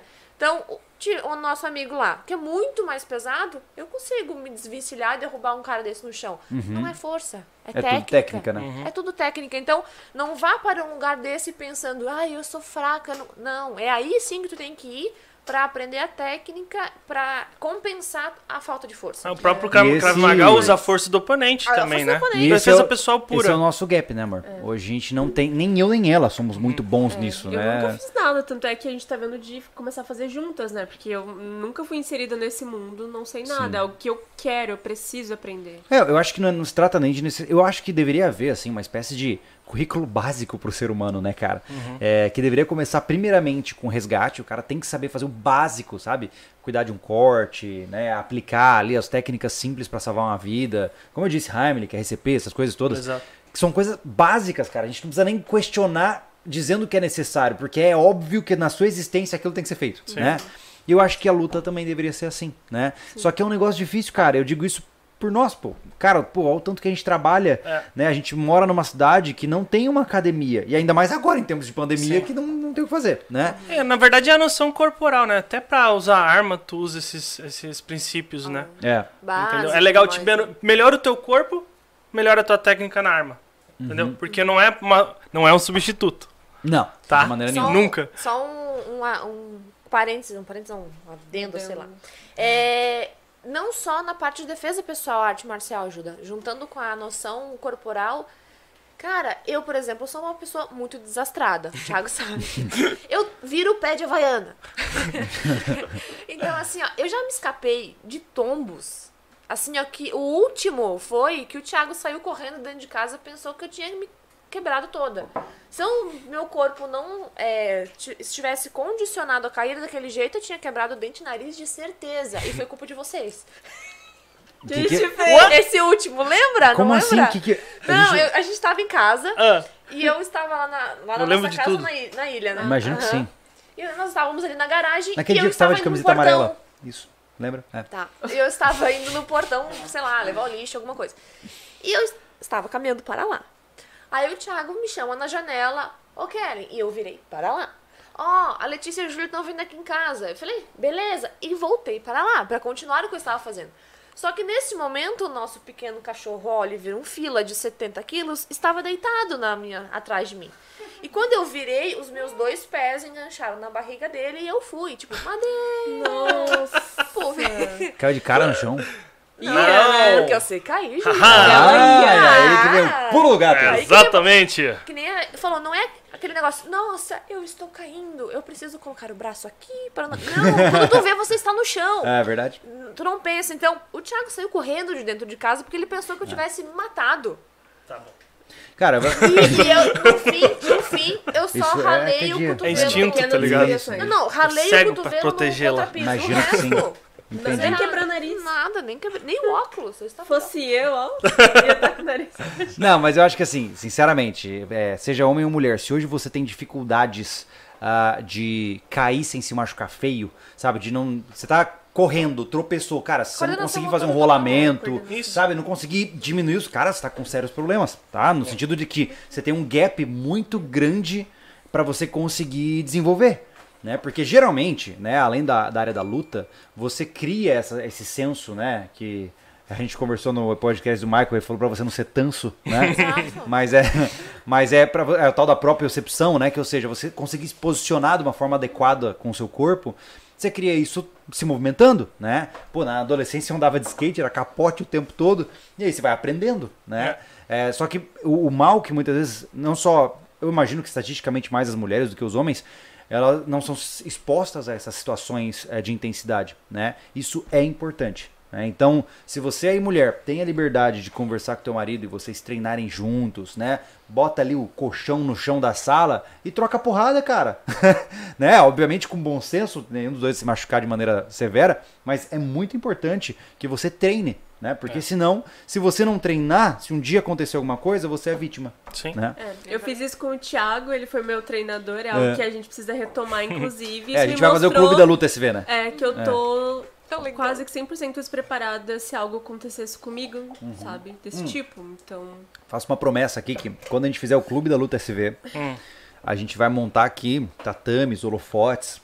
Passar vergonha. transmitir. Não, eu vou passar Ao vergonha. vivo. É, não- a gente não vai transmitir aqui no sobrevivencialismo, porque não, não é espaço pra isso. Não. Mas talvez no Família Lobo, Sim. ou no, no meu canal Júlio pessoal Lobo. do Júlio Lobo. Então vamos lá, dia da luta. E a gente vai trocar soco, cara. Clube da luta. Aí, Homens- tudo- lutador, daí vai lá dar soco. Isso. Homens e mulheres se socando ao vivo. Olha Legal, que massa. Legal demais. Eu Perfeito. vou levar uma Quero uma sombrinha com daqui, você, Júlio Lobo. Eu vou apanhar. Vai. Não, relaxa, eu corro bastante. É, isso, Começou. isso eu não faço. Mas a melhor, melhor luta é aquela que tu evita, né? Exato, viu só? Aí, ó. Hum, Vale tudo? Não, peraí. Ei. Arregou. Menos cócegas. Como assim? Menos cócegas. Kellen, tá bom, tá desafiado, cara. Oh, tá. É, eu vou apanhar com honra, mas eu vou apanhar, entendeu? Sim, tu não vai fugir. Não vou ficar fugindo e apanhando. Não. Até porque se eu fugir. Cara, a Letícia tirou a chinela. Acerta. ela, te- ela tem a habilidade de mãe já, né? Tá. Já era, Tem game jeito. over. É. Hoje Temos- né. Temos é, comentários, vamos lá. Tem o Eduardo Tenório. Qual área do país é melhor para uma prepper family? Eu sou do Nordeste, mas lá é muita canhotagem. É, eu não sei o que é canhotagem. É, uma gíria aí de vocês, eu É, imagino, né? Penso no sul, mas acho meio jeca. Muito preconceito meu ainda. Sim, preconceito. Jeca. É, cara, eu vou te dizer assim, ó, ó, eu venho, eu venho do Mato Grosso do Sul, tá? Que é um, é um, um estado, eu particularmente gosto muito da cultura de lá, porque eu sou de lá, né? É uma cultura meio que tentativa de ser redneck no Brasil, né? Eu vejo que Country. É, é- não é nem caipira, assim. Porque você vê, por exemplo, o pessoal de Goiânia, o pessoal de Minas Gerais, eles são mais voltados para uma raiz mais brasileira. No Mato Grosso do Sul, por alguma razão, parece que rola uma raiz mais tentativa de parecer ser o Texas. Eu não sei porquê, tá? Não, não- desculpa se eu tô ofendendo alguém, mas é verdade. E, e lá a, a gente tinha um estilo de vida muito diferente do que a gente tem aqui.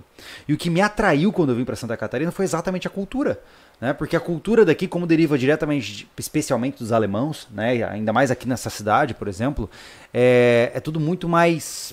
Eu não sei explicar, cara. As coisas parecem que flu- fluem de uma maneira melhor. Não tem ninguém muito invasivo. é, as pessoas elas conversam, elas, elas respeitam muito o espaço de cada um, sabe? Mas se precisar, elas estão ali. É, exatamente. Parece-me que você tem relações mais frias com as pessoas, mas muito mais profundas uma vez que você as conhece. Né? Exato. E uma coisa que me surpreendeu, cara, você vai pra Campo Grande, o que você tem de praça crescendo mato, é, não é brincadeira. Lá não, é praça verdade. aqui, muito local né? abandonado, Cara, né? não Aqui tem, é não tem um cuidado. papel na rua aqui, não tem uma lâmpada queimada, as coisas funcionam, sabe? não é só aqui, um tem mais outra baldio, cidade. Né? Não, e quando a É- gente, é- e quando a gente começou, toda. cara, É. quando a gente começou a andar pelas ruas e não achava buraco. Cara, se Nossa, você que tá me é ouvindo é de. Campo Grande, você sabe, cara, é o tempo todo, né, no zigue-zague, escapando dos buracos Não, e olha tal. só, a primeira vez que a gente viajou pra lá de carro, a gente viajou 1.300 É, quilômetros. 1.300 quilômetros. Quando a É. gente entrou na cidade, a gente furou o pneu do carro num buraco, não foi? é verdade. É verdade. Foi bem isso. A gente Entramos furou cidade, o pneu é. depois de 1.300 quilômetros dirigindo. Tá. Eu tava lá 19 horas dirigindo, já É. passado. Mas é. Mas enfim, é, só pra finalizar o papo. Cara, eu conheci vários lugares. Eu conheci São Paulo, eu conheci de maneira breve muitos outros estados desse país. Mas o primeiro que eu falei assim, nossa, cara, esse estado aqui é diferente. Diferente. Santa Catarina. É. Tem uma variedade gigante topográfica, né? Você vê, num raio de 150 quilômetros, você tem desde, ó, canhotagem significa esquerdismo e estatismo. Não, aqui é exatamente o oposto, tá? É. Eu digo que Santa Catarina e Rio Grande do Sul são os países, os países, são os estados mais libertários, assim, mesmo que não assumam essa...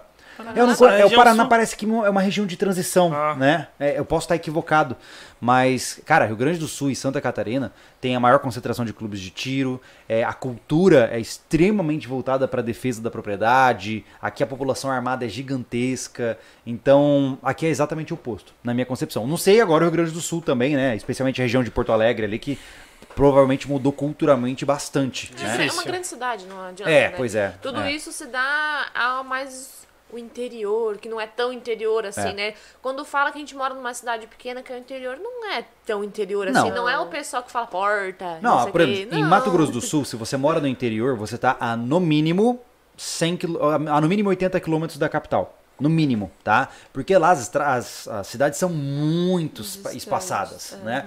Aqui, se você anda 80 quilômetros, você passa por três municípios, É. né? verdade. É, A gente tá a 70, né, de, de Floripa. pô. É verdade? Não, É. ah, daqui É, estamos a 30, 30. 35 Ah, tá. no máximo. É, não, é até lá em De casa. casa, né? É, exatamente. onde nós morávamos. Mas amor, pra você, ah, por que que você escolheu, afinal você escolheu também, né? Eu escolhi Santa Catarina e você dec- decidiu também Santa Catarina.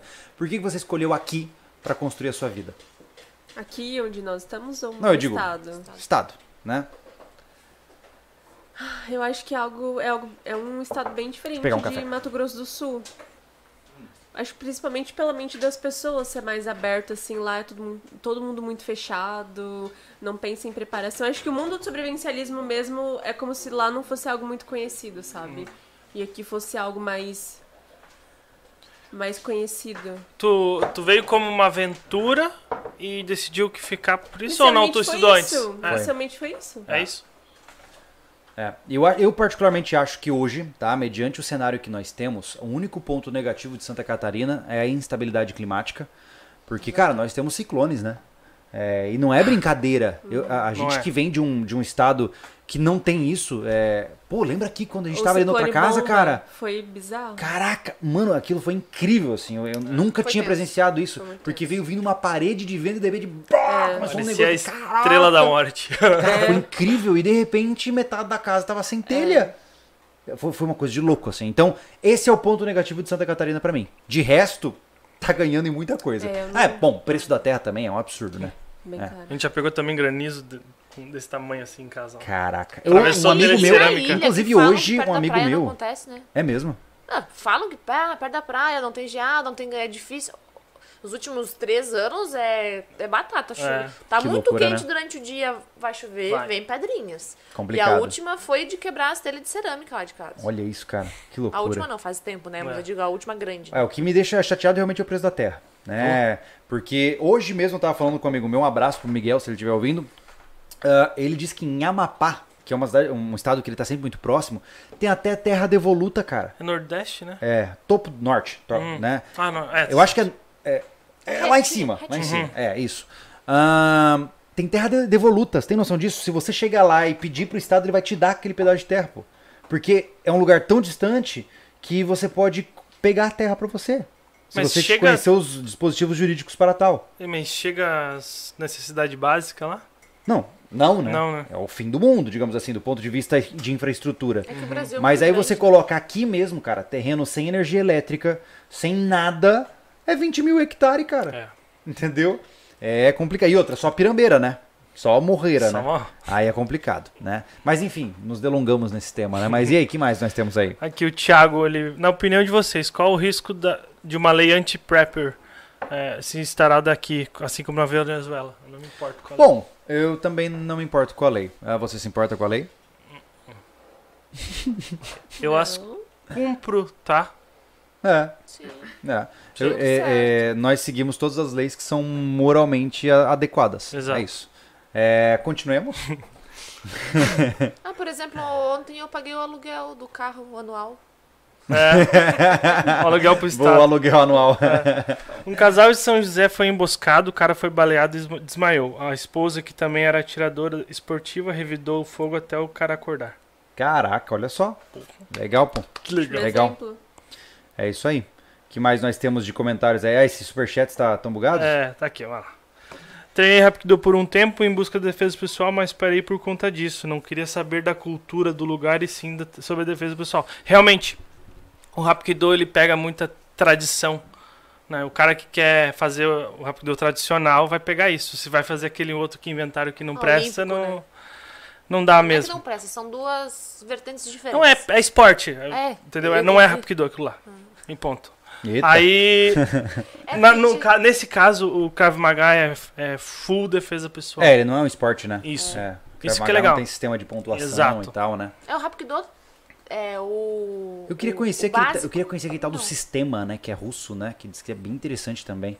Mas é, como eu disse, o problema é, pô, você achar um instrutor bom, é, Mas essa é uma grande de você. diferença. É uma grande diferença. Assim, ó, eu sou completamente apaixonada pelo Rapido. Tem uma coisa assim, ó, que eu não penso duas vezes se fosse pra voltar a treinar. É porque mudou muito minha percepção de vida, me evoluiu como pessoa, não só como mulher, me deu uma autoconfiança, uma, uma autoestima gigantesca como, como mulher também. Só que existem academias e academias, professores e professores. E como ela é uma arte marcial é, é, antiga, é uma arte marcial bruta, é, Uhum. não é bruta, é antiga, eu esqueci a palavra. Eu fico nervosa. É tradicional lá, Tradicional. Não é um esporte, então ela não sobrevive em academias. Porque não é comum. Faz porque sentido. hoje em dia, o que tem em academia? Jiu-jitsu, Muay Thai. É, é verdade. Porque. E boxe. Agora tá voltando mais boxe, que há um tempo atrás já não tinha. Então, esse tipo de arte marcial não sobrevive porque não é comum em é, UFC, não, em Exato. nada. Então, isso é um grande problema. Por exemplo, hoje eu não treino porque não existem academias e professores. Porque o professor que a gente treinava foi embora, se mudou e tal, o Sebastian, né? Ah, E- olha só. Então não, não tem pra onde correr. Sim, mas eu acho que isso é um problema sério. Agora vem o grande porém, né? Nós como família, nós também temos, vamos ter algumas dificuldades no que tange a aquisição de novos conhecimentos quando a gente estiver morando no nosso canto, né? Sim. Imagina você É. que, cara, eu e a Lê, a gente tá quebrando a cabeça, o que que a gente vai fazer? Porque ela vai, ela pretende iniciar a faculdade de veterinária. Mas o timeline de formação dela não vai bater com o timeline da nossa é, né? mudança. São cinco anos de, de Acho formação. que são cinco né? anos, né? Cinco anos. Então você imagina Vai que ser um perrengue, né? Cara, muito provavelmente nós vamos ter que ter duas casas. É, Pensa, tipo, a gente vai ter que ter uma kitnet pra cá e ela vai passar a semana aqui e final de semana a gente se vê. É pra essa região só que tem esse curso. Acho É. que tem, tem, tem lajes também, Tem né? Lages, É. acho que Curitibanos. Ah, olha só. Ah, tem mais cidades, né?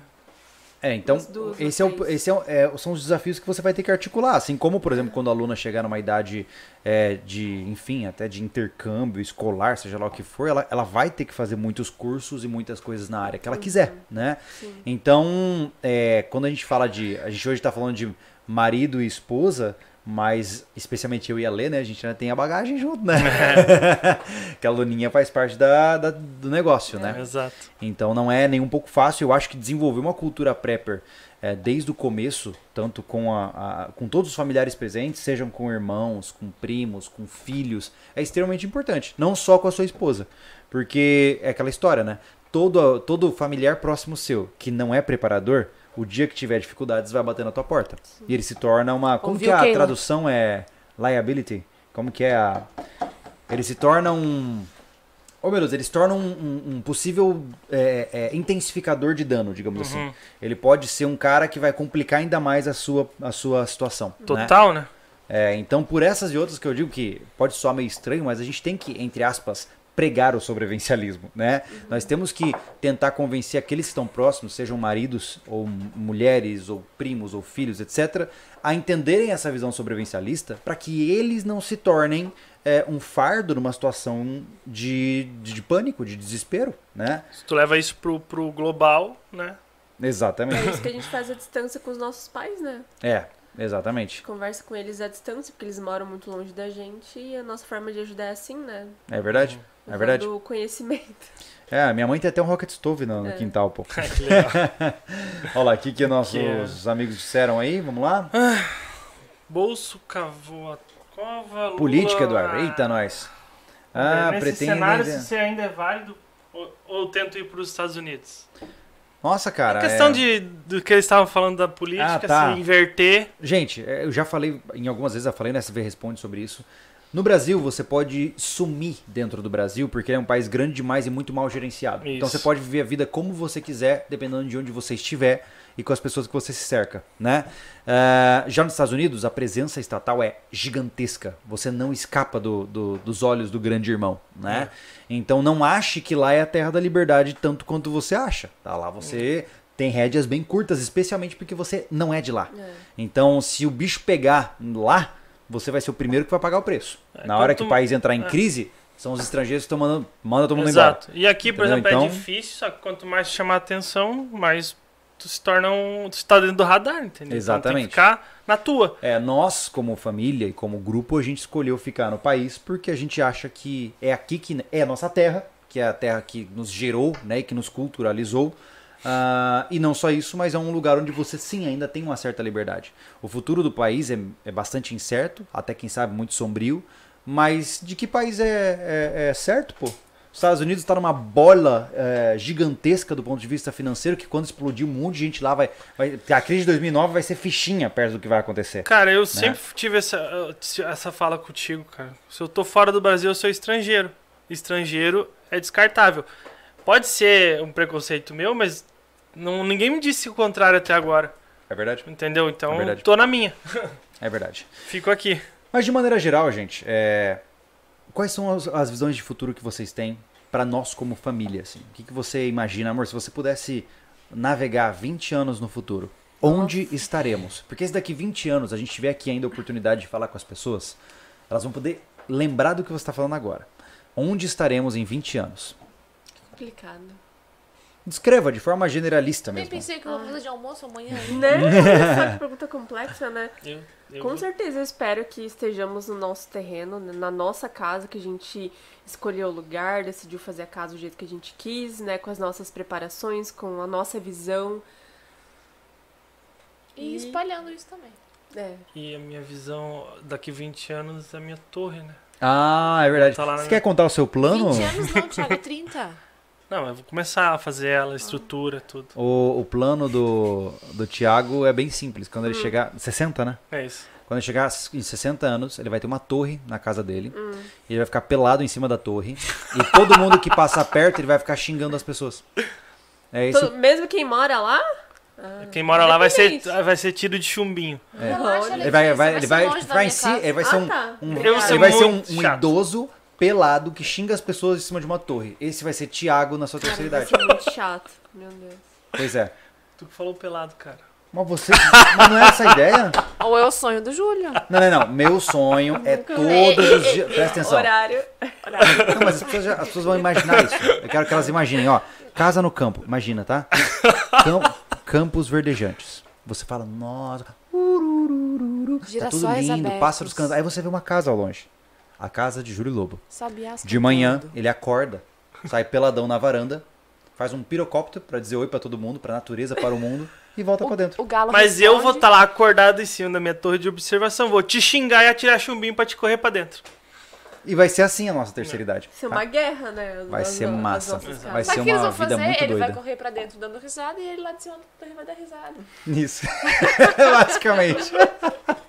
É que, Ai. Letícia, que, é- que negócio, nós quatro aqui, a intimidade tá aqui. Nós estamos aqui já. É, é, ainda, ainda tá Não no dá, horário não que dá. não pode conversar. Vamos né? pro superchat? Vamos, Vamos lá. superchat, vai lá. Che- O Lucas Bueno, cheguei agora. Como foi a adaptação das esposas em relação ao estilo sobrevivencialista? A gente já conversou bastante Elas sobre isso. nasceram assim. É, é elas brotou dentro delas. Deixa no. Will mais? Drums. Boa noite, pessoal. Atualmente moro nos Estados Unidos. Estarei retornando ano que vem para o Brasil. Sou ex-Papa Mike, Uhum. de São Paulo. Estou buscando por um terreno em Anitápolis. Seria uma boa escolha? Eita! É uma região legal. Eu reagi muito. Cara, é. É uma região legal. Ó, eu vou te dizer assim que todo esse setor, eu vou, as cidades que me atraem, tá? É, eu não tenho nada certo ainda na minha vida, mas cidades que me atraem, é, por exemplo, a região de São Pedro de Alcântara, Anitápolis, Angelina, São Bonifácio, são cidades que apresentam É. ter é, uma forma de funcionar boa pra mim, que não vai me, ninguém vai me incomodar nesse processo. né? Eu vou poder viver a vida do jeito que eu quero, de maneira relativamente isolada, mas ainda próximo de um grande centro urbano. né? É, não pode ser atacado por um tsunami, tá ligado? Ser um pouquinho Isso, mais um alto. pouquinho mais alto, Isso. exato. Então, Importante. Já É, tivemos terremotos. mas eu acho que você tá num caminho muito certo, tá? É. É, é, o nome dele é Will. Will Drums. Então, Will, eu acho que é um caminho muito bom, cara. E quem sabe no futuro a gente se trompa aí pelas pracinhas. O Jonathan. Júlio, planeja treinar sua filha com quantos anos? Cinco. Na verdade, minha filha já O Thiago aprendeu já a tentar bater no Thiago. É. É, Os dindos dela. É, Aqui, já é. Eu começou. vou, eu vou revidar é ela cinco, com nisso. 5 anos. Isso. É, não, cara, é aquela história, né, gente? A gente tem expectativas e, a, e existe a realidade. É, ela Se a pode. minha filha não tiver interesse em nada disso, né? Hoje eu- ela fala que ela é bailarina. É, hoje, não, hoje ela é uma princesa sereia. Princesa Isso, Renata. é. Mas ela já falou que é uma lutadora. Olha aí. Sim, dias, ela me bate bastante. Ela tem bastante interesse em bater, Né? né? Muito legal, É, cara. então. Muito Ela- E a legal. gente tem que canalizar isso de uma forma treinada, pra ela É. não fazer isso de uma maneira Não, equivocada. de- né? hoje em dia é brincando mesmo, né, cara? Sim, É. sim. é. Muito legal. Vamos lá. Ah, e o Will, o Will falou, ó, e sim, o cerco está apertando aqui nos Estados Unidos. É, meus senhores. É, eu acho que a próxima década vai ter vários, é, vários eventos curiosos aí pra gente acompanhar. Então eu prefiro não estar no centro da panela de pressão. Não. entendeu? O Brasil, ele ainda é um país que está na sombra, né, do ponto de vista sociopolítico. Eu, os Estados Unidos, ele é uma grande potência, mas ao mesmo tempo ele é, é, ele tá no centro do conflito, Exato, né, é cara? um Se der errado, também. ele é o que vai, vai arrebentar, né? Então, tudo bem? Tá Ele tá tranquilo com aí? frio, Tá Gustavo. com frio, cara? Ele tá com soninho.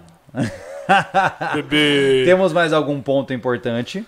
Não, só vem agora aqui, já viram falar no dinheiro com validade, não tem muita. Não, cara, eu acho que hoje, gente, o objetivo principal era isso. Era botar vocês na mesa pra gente conversar sobre de forma mais livre possível. Até porque esse podcast não foi programado. Não, Pra quem chegou agora aí, tá perdido, tá entendendo o que tá acontecendo, Foi né? no improviso É, foi negócio. improviso. O Anderson tá, tá mal, tá doente, não pôde comparecer. E a gente falou, cara, vamos dar um jeito. E aí cá estamos né, nessa conversa. E eu espero que tenha sido proveitoso pra vocês também. Apesar de a gente não ter roteirizado, não ter pensado basicamente no tema, eu espero que tenha trazido novas ideias pra vocês também. Né? Então, se vocês tiverem dúvidas, se vocês tiverem é, constatações diferentes, coloquem nos comentários na versão offline aqui. É, eu acho legal, se vocês quiserem acompanhar o- a dinâmica familiar sobrevivencialista, hoje a gente tem o Família Lobo, né, que é o nosso canal, onde desde a gestação da Luna a gente está documentando. Né? O canal agora está um pouco mais parado, porque a gente está trabalhando mais do que deve, mas a gente quer retomar as postagens lá. E lá você vai ver realmente como nós somos como família. Né? A gente não fica maquiando nada e você fica à vontade para conferir lá. Né? Eu acho que eu não sei, pra mim, o sobrevivencialismo ele é uma representação de uma vida mais simples e mais conectada com as raízes do que é ser ser humano, né? Que é, pô, você ir lá, que nem aqui, né, pô, acorda de manhã, vai lá, dá ração pras galinhas, pega Vai lá um no ovo. pomar, pega uma fruta, anda descalço. né? Exatamente. É um espaço livre pro seu filho brincar. É, muito eu acho que esse é um caminho que é, não tem como ser Eu melhor, né? lembrei de um tema, agora eu sei que tu já quer mandar nós embora. Não, mas assim, ó, voltando já que estamos aqui, né, mulheres aqui, uma coisa muito importante. É, mulher é da, da nossa natureza, apesar de não ser tanto, é, nós pelo menos, é a questão da vaidade. Então, às vezes o, o, o cara tá ali, ah, quero apresentar minha mulher, só que às vezes a mulher é muito dependente de outros serviços em questão da, da vaidade. Mulher gosta de arrumar o cabelo, mulher gosta de, de se sentir bonita. E eu acho que tem que ser. Então eu acho que questão de preparação é você ser autossuficiente nesse, nessa, nesse quesito também. Legal. Então, assim, ó, eu falando por mim.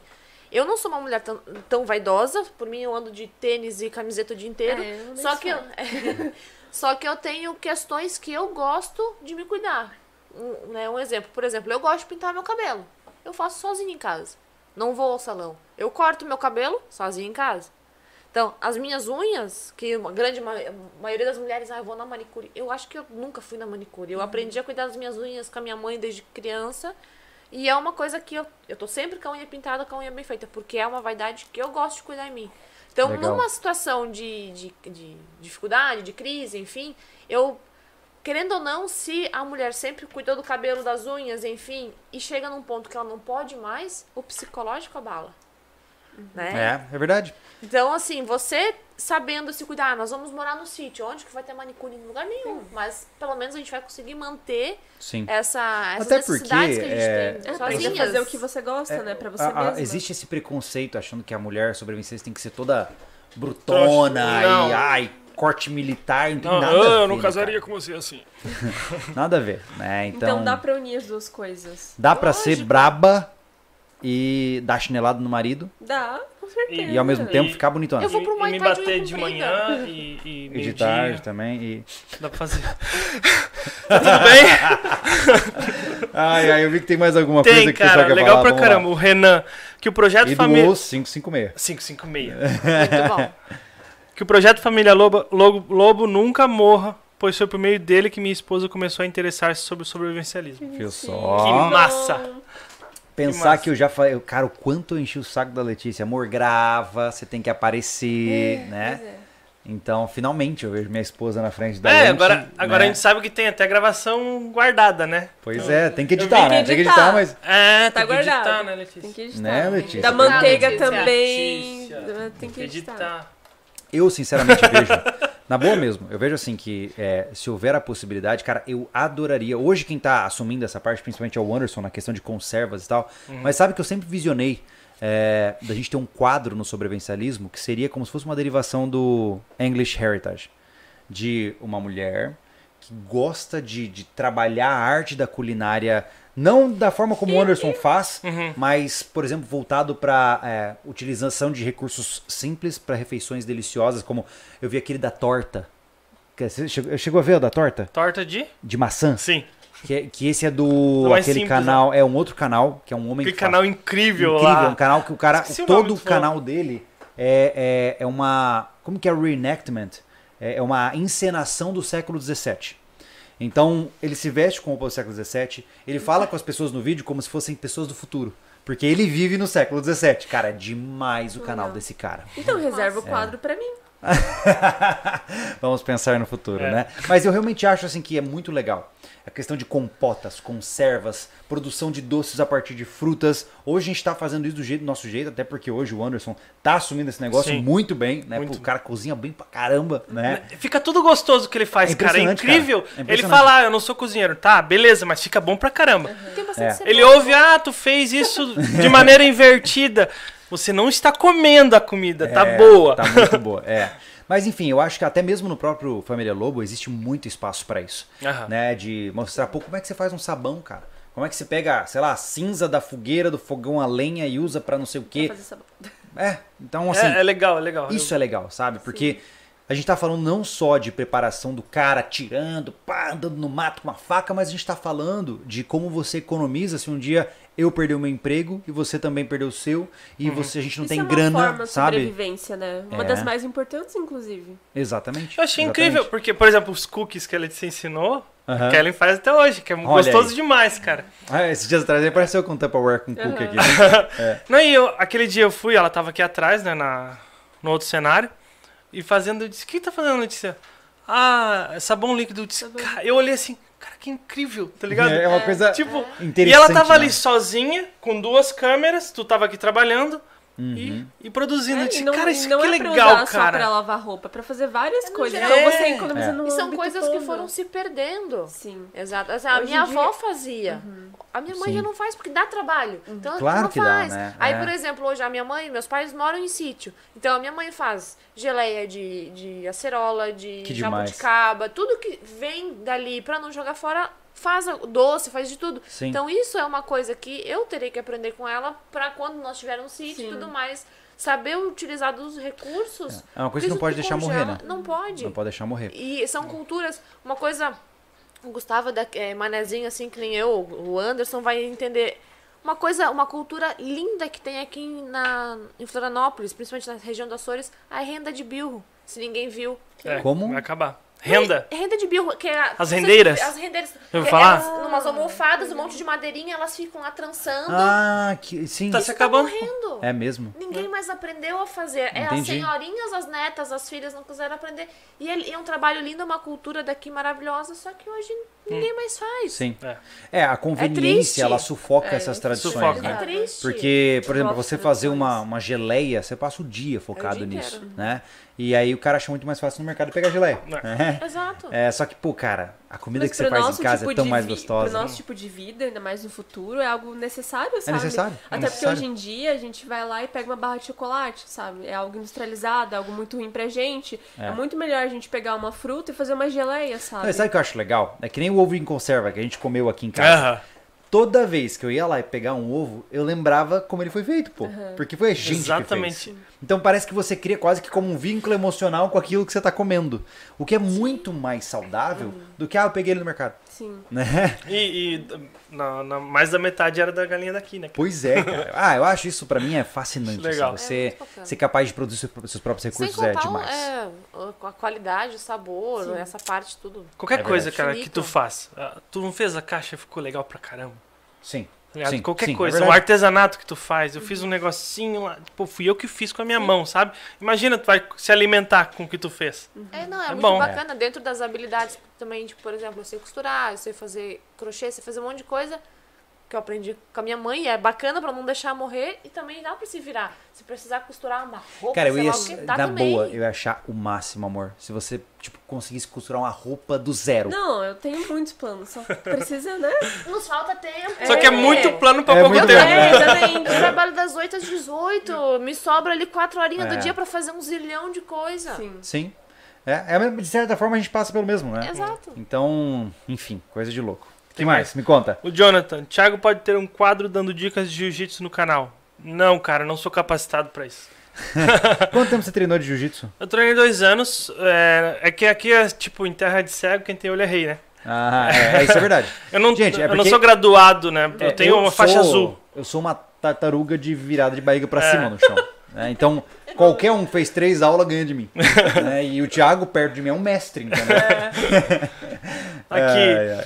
Ah, Lucas Bueno, qual a caixa postal de vocês? Quero mandar presente pra você. Pode mandar. Manda no Manda. endereço da loja. ele sabe. tudo lá em casa. Entra no lojasv.com.br, chega sei. lá no rodapé, tá o endereço pra pra você poder enviar. Isso. Beleza? Ah, vamos ver aqui embaixo. O que mais nós temos aí? Temos Esse um- aqui é meio bugadinho no computador. É, né? Tá, tá meio, tá meio estranhinho aí, né? Acho que eu deixei passar algum. mas Passou um aí. Vamos ver. Vamos lá, ó lá. Vida no interior é algo encantador. Sonho com isso. É, é importante, né? ó, bom, é o Ismael, né? Já, Uhum. já apoiador aí do canal Sim. e tudo mais, mas é importante a pessoa tomar muito cuidado, né? Que nem a gente, né, meu amor? Quando a gente foi fazer a nossa experiência lá na Serra, foi realmente um laboratório, né? Pra gente ver se é o que a gente quer. Porque, cara, era frio. Caramba, a gente. Quantos dias, né, amor? Na casa dos 5 a 10 graus. Realmente foi um teste, né? É, toma- e outra, a gente morava numa, numa casa. Já vou ver. A gente morava numa casa de madeira que é uma. No final das contas, você tá com 2,5 centímetros e meio de diferença do ambiente externo, então tinha que manter o fogão a lenha aceso. Sim. E eu adorava entrar na casa e sentir o cheirinho de eucalipto, porque a É. Lê aprendeu a Pegava as fazer folhas. as essências. Como que é o nome? É, é- Eu pegava as- as folhas do eucalipto e colocava lá dentro, né? colocava Com dentro da vapor, chaleira de é. ferro, e aí o vapor tirava a essência do eucalipto. É Ai, o que a cara, aquilo é né? incrível, sabe? Esses dias atrás, na evasão, eu tava caminhando, passei pelos eucaliptos, veio aquele cheiro, na hora veio o Ah. cenário todo assim. Mas é legal, eu acho que se, se a pessoa hoje pensa assim, cara, será que a vida no campo é pra mim? Ai, será que vai ser tão encantador quanto parece? Cara, dá um jeito de você experimentar, sabe? De, de você, quem sabe, passar uma temporada aí na, no sítio de um amigo. Enfim, dá um jeito de conseguir uns 15 dias em contato direto com essa vida, né? Porque é muito fácil fantasiar também, né? Muito Tem, fácil. tem um, um tipo de turismo assim, né? Que tu vai pra fazer as É, eu ia, atividades. eu ia né? falar agora, Turismo tem rural. Turismo é rural. turismo rural é, mesmo, não? isso. É. Vai Só vai tomar café se você vaca. for tirar É, o leite da vaca. É, é isso. Tu vai comer queijo se tu é for lá inteligente no pra processo, caramba, né? Porque, Demais. ó, eu tenho que fazer uma coisa lá, vou fazer Aqui alguém na- pagar na pra fazer. É, Demais. Muito Aqui, lindo. aqui na Serra tem bastante Não, vem experimentar. Na verdade, o cara eu tô com É, preguiça, eu tô faz você. cansado. Mas é um teste, né, realmente. É. Até porque acontecem muitas intercorrências, né? A gente Sim. ficou pouco tempo, então houveram intercorrências com os cães, por exemplo, né? É, é verdade? Então é algo que, por exemplo, a gente teve que correr com um cachorro a 30 quilômetros assim pra ver o que, que aconteceu, né? É. Duas vezes ainda, né? Verdade. Vocês são abençoados com o cachorro. né? É, nós somos Tanto especiais. é pela questão da, da saúde do- de nós humanos e dos cães que eu quero cursar veterinária, né? Porque eu tenho Sim. uma noção muito maior, né? Daí eu não preciso. Ninguém precisa ficar em pânico, no caso. É verdade. Conhecimento é supera o verdade. medo, né? Em grande parte, né? Ou É. É verdade. Medo é falta de conhecimento também. medo da falta de conhecimento. Com certeza. Eu até acho que se você pensa assim, tá? Imaginemos que você tá me ouvindo aí agora. Você, sei lá, é recém-casado, 18 anos, 19 anos, sua esposa na mesma faixa. Se você realmente pensa, pô, eu quero uma vida, eu vou dedicar. Porque entenda que o sobrevivencialismo ele pode ser um complemento da sua vida ou ele pode ser a sua vida. Exato. No nosso caso, ele é a nossa vida. Nós queremos viver disso, estar imersos nisso de todas as formas possíveis. Então, se você conseguir guiar, por exemplo, até a sua formação, a sua área de formação, para complementar a sua visão de vida, porque, por exemplo, pô, na nossa comunidade aí podemos ter uma veterinária, né? Uma pessoa que vai agregar pra caramba no processo. Se eu tivesse no começo da minha vida, talvez eu teria pensado, né? Se hoje, se eu tivesse a mente de sobrevivencialista que eu tinha, eu ia ter feito medicina, se eu tivesse conseguido, é claro. Por quê? Porque eu tô sempre somando ideias de como complementar as habilidades Isso. pro meu estilo de vida, né? Eu não vou fazer isso pra ganhar dinheiro, eu vou fazer pro meu estilo de vida. É, mas né? eu, no, no caso, tu ser psicólogo também agrega muito, eu né, cara? colocando Claro, de esgoto, claro. isso vale também. Pior que vale. É isso que eu acho Sim, legal. muito. Tem muita gente que fala assim: ah, Júlio, eu- sou formado em tal coisa. Você acha que isso serve pro mundo sobre isso? Cara, tudo que você consegue Tudo fazer, Pode ser útil, né? toda e qualquer competência que você faz em vez de chamar alguém pra fazer, é bom, é É. lucro, entendeu? Tudo é relacionado ao sobrevivencialismo. É. O pessoal tá acostumado, e ainda mais que teve muita gente nova, né? É. A achar que sobrevivencialismo é sobreviver na selva. Exato. Pois é. Não, cara. Não é? Eu falei esses dias pra um rapaz que eu tô aqui trabalhando com vocês e tal, e, e ele disse, ah, como é que levou pra essa vida e tal? Ele supôs que eu tava querendo viver no mato. Tá ligado? Eu disse, cara, e é qualquer coisa, tu pagar tuas contas, é, é tão amplo o assunto, né? É verdade. Então o pessoal não, não tem essa noção, né? Abrange muitas. Ah, o, É muita o, coisa. o Renan mandou aqui outro superchat. Detalhe: minha esposa começou a acompanhar as aventuras da Letícia e minha filha Larissa, três anos, adora o vlog no Lunático. Ah. Grande abraço pra Ah, o todos. vlog da Luna tem que fazer mais. Ah, é Nossa, incrível, Quando a gente O que a gente tem que viu- fazer é dar a câmera na mão dela e falar É. assim, filha, pode filmar. E- Cara, sai cada Não. obra de O que arte. eu queria ela filmasse era o- ela argumentando com o Júlio. Muito legal. Ela já desenvolve negociações Nossa, comigo. já. cara. É, é É verdade. incrível. Ah, tem um pessoal perguntando sobre filhos, né? Eu acho que é interessante conversar sobre isso também. Uhum. É, a gente já tem planos ousados, né, amor? Que, que, que a gente ainda não sabe como vão- vai se encaixar na É. nossa vida, né? Mas e aí, é, Letícia, você quer ter mais filhos? Tipo uns oito? Ó, Não. trin- não, Pelas contas do Júlio são 32. não, não serei a parideira, vai ter que ser outra mulher. Assim, pra mim, quanto mais, mais felicidade. Entendeu? Então, se a gente tivesse 10. Por que a gente tem Menos 10 dinheiro. filhos?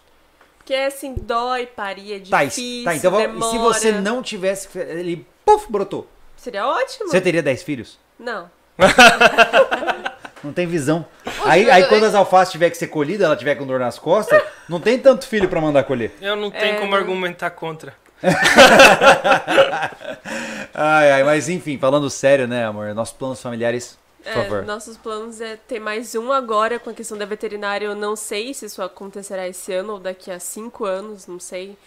Mas a gente quer ter mais um filho e depois a gente fecha a fábrica. E quando nós formos mais velhos, a gente adota um terceiro. É isso aí. Fecha a Talvez um quarto. É. Talvez um quarto filho pra ajudar a colher os alfaces lá. Seria É. bom, né? Ai, mas daí não é filho, é escravo já, né? Que, que absurdo. Deixa bom, Sabe, mas, mas, mas eu- Que visão isso- mais E ajudar você tapada. Ah, tá. Mas isso é uma coisa que o Anderson fala e eu concordo com ele.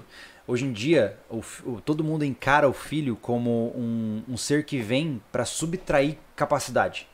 Ai, a criança vai dar trabalho, trabalho, né? é. Quando na verdade, na minha concepção, o filho ele vem para somar até a família.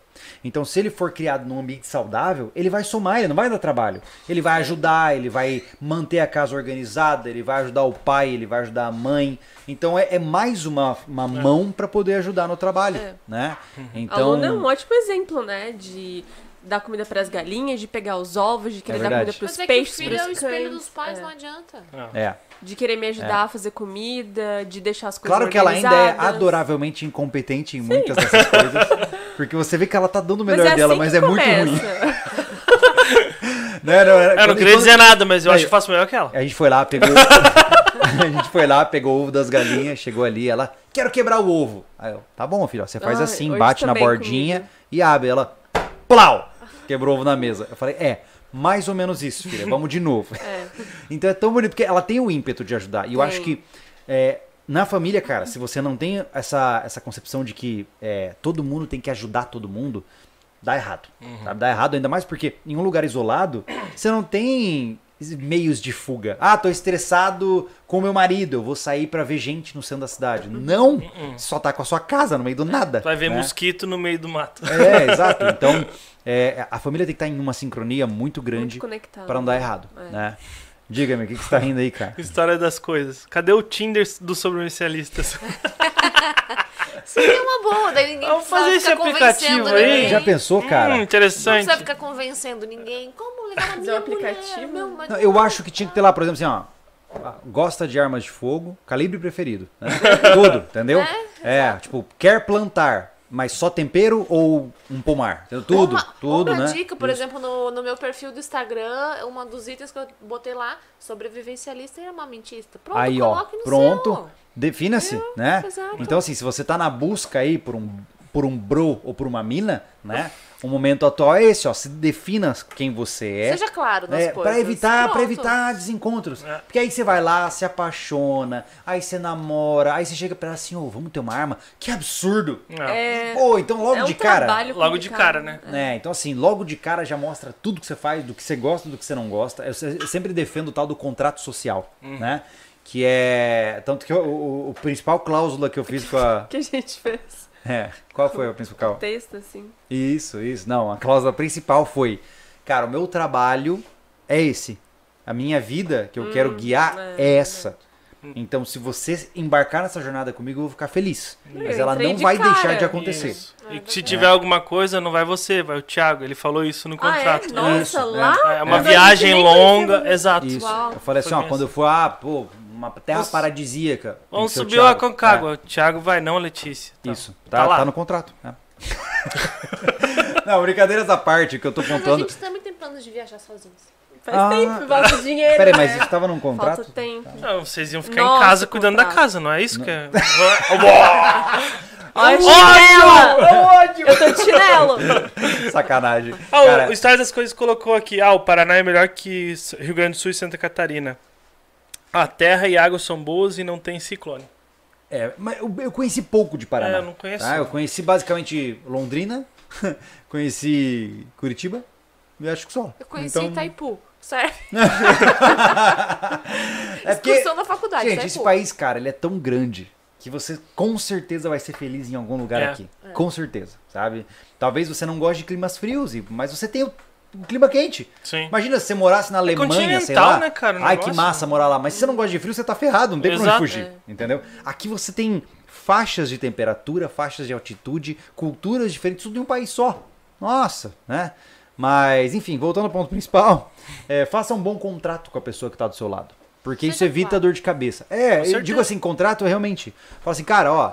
É, pô, vamos namorar? Tá, vamos namorar. Ó, eu gosto muito de você, mas eu queria te falar o que eu quero do meu futuro. É, expõe o que você É. quer, né? Ó, o Pra- que eu quero do meu futuro é isso, isso, isso, isso. Ó, eu quero morar assim, eu quero fazer isso, eu quero, eu gosto de fazer isso. Porque se a pessoa fala assim, ah, mas isso eu não gosto, ah, eu não sei se. Cara, já é um sinal É complicado. difícil, né, cara? E É. não falar também acontece muito, tipo assim, ah, tá. Aí fica o discurso aqui, a pessoa não fala. Ninguém tem bola de cristal pra adivinhar, ninguém lê É. pensamentos. Às vezes um relacionamento tá ruim, tá, tá se desgastando porque a outra pessoa não fala. Não existe adivinho. Eu não sei onde é que eu ouvi isso, mas caso com alguém que tu gosta de conversar, né? Porque o resto lá tu pode, vai acabar com na velhice. É, isso é verdade. é, isso é verdade. Puta, o Bastante, Thiago não né? gosta de jogar baralho. Tô ferrado. Ah, jogar Ó, escopa. O Eduardo perguntou, já assistiram o Capitão Fantástico? Já, Já? Acho que já fizemos uma live disso, É. não fizemos? Não, é, tu Um fez uma- um vídeo, né? vídeo Fizemos dedicado, um vídeo? Foi, Eu não- não, foi live, foi, Foi live. live. É.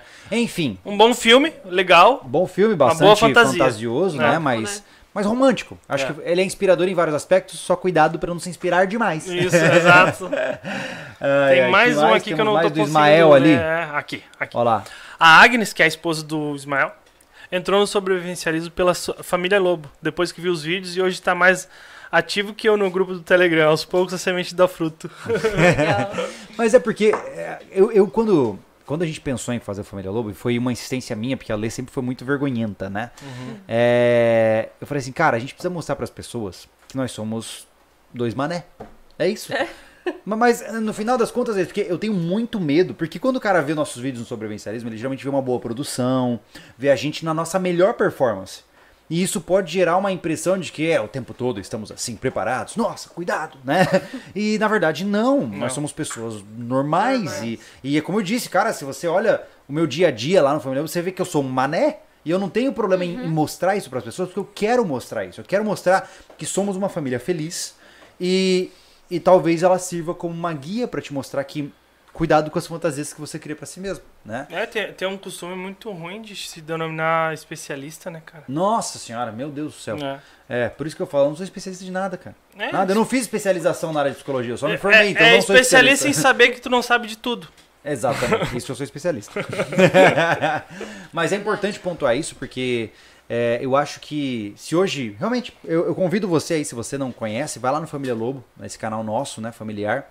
Mas assim, se você puder, volta lá do começo. Ah, eu vi Porque- esses dias eu assisti os primeiros vídeos de novo. Caiu É uma, lágrimas, é uma, né? é uma novela, tá? Porque o primeiro vídeo mostra toda a gestação da Letícia até o parto, né? E, nossa, é incrível. E depois você vai conhecer as casas onde nós moramos, os perrengues que a gente passou, né? Então você vai ver basicamente que A nossa vida, nós né? somos normais. É, tá ali. Não normais. É, é, Não, na medida do possível. isso. Né? ai, ai. Mas é isso aí. Temos mais alguma correlação aí? Alguma coisa interessante? A Ana Cecília falou. excelente podcast, são de parabéns. Obrigado. Tá, então vamos lá, ó. Já vou pedir aqui pra vocês, mandem perguntas. É. Não temam. Mandem o É. que vocês acham que devem Senão eu mandar. vou acabar a transmissão agora. Aproveita. Até porque eu quero saber o que vocês querem saber, pô. Estamos com as nossas esposas aqui, É. ah, dispostas a responder o que vocês precisarem, Ah, vou, tá? fa- vou fazer um jabá. Hum. Mulheres, camisetas do sobrevivencialismo dá A- pra mulher também. Adaptáveis. Olha, Adaptáveis. É, ela Tem- estilizou, cortou Ah, tudo. cortei, é. Porque tem muita gente que vem na- no chat da loja e pergunta, ai, quando é que vão fazer camisetas femininas? Mas, gente, camiseta é camiseta. Cabe na gente também. Sim. Eu não gosto de baby look que fica trancada, cortei. Tá, eu vi ali o VFS perguntando se tem vídeo do parto, né? Infelizmente não tem. Então, É. eu, eu tive ela na Carmela Dutra, uma maternidade de Florianópolis, e não é permitido, não era permitido. Não era. Eu tava até com a câmera lá. É. Ah, A gente gravou ela na sala de preparação, né? Tá em vídeo, lá no primeiro vídeo da Família Lobo, você vai ver a Letícia lá com o barrigão. Nossa, tendo. Nas horas da- das contrações, né? É, caraca, cara, foi. Mas assim. Mas o parto em si não. Não, cara, ali ela me conquistou de vez, assim, Uhum. pro resto da vida. Porque, mano. É tenso o negócio, né? Cara, ela dá de 10 a 0 em mim em macheza. Com certeza. Meu irmão. Eu fiquei 21 Porque horas foi um parto pra natural. parir a né? menina. É A, verdade. menina, a filha dele. Foi um parto natural e, cara, o que, que é aquilo? É uma experiência alienígena, cara. E, meu Deus. Parabéns. Obrigada. Você é incrível. É. É. Não, não seria capaz disso. Não, não. Não! Mas e aí, Não temos mesmo. as perguntas? O pessoal começou a mandar um monte de coisa agora. É, um monte de coisa. Aqui o Jonathan falou, o Carioca sempre ale- anda sempre alerta, aqui tem imersão. Ai, Vamos ver ai. aqui. Júlio, futuramente tem intenção de fazer o DR3? Sim. Sim. Não temos data, mas sim. Exato.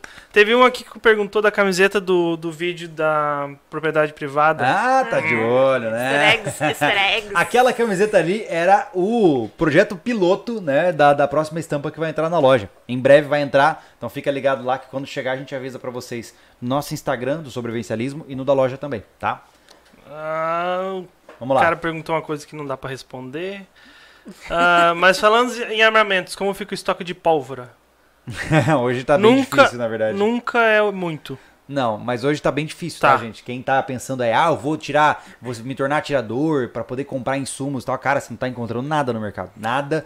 Não tem arma pra vender, não tem insumo, não tem munição, nem original direito você encontra. Pelo menos aqui em Santa Catarina tá muito difícil, porque eu acho que tá todo mundo comprando. Todo mundo. Ah, Parece que tá todo mundo acumulando, né? Então não tá atendendo a demanda, né? É. Ah, que mais? Reativar o quadro de história de sobrevivência, que tem que ter mais histórias boas, Eu né? preciso pesquisar as histórias É. de sobrevivência, isso toma bastante tempo, mas é, uma, é um plano legal também, É. tá? Mas enfim, as perguntas que eu tô fazendo é para o nosso tema. tá, Isso. gente? Né? Aqui, ó, é legal. É, equipe, tudo bem? O que acham dos lazeres?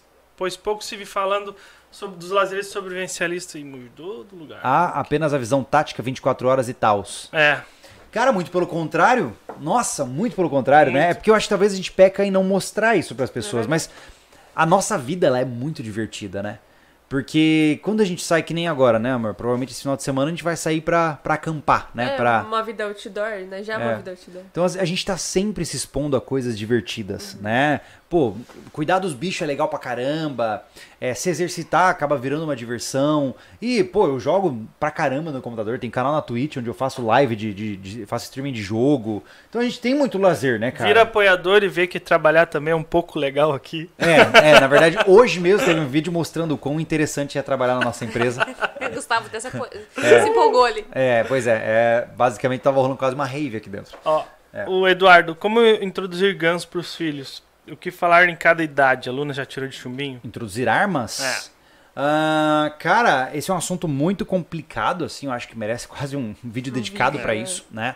E existem visões diferentes, como eu imagino que muitos de vocês já saibam.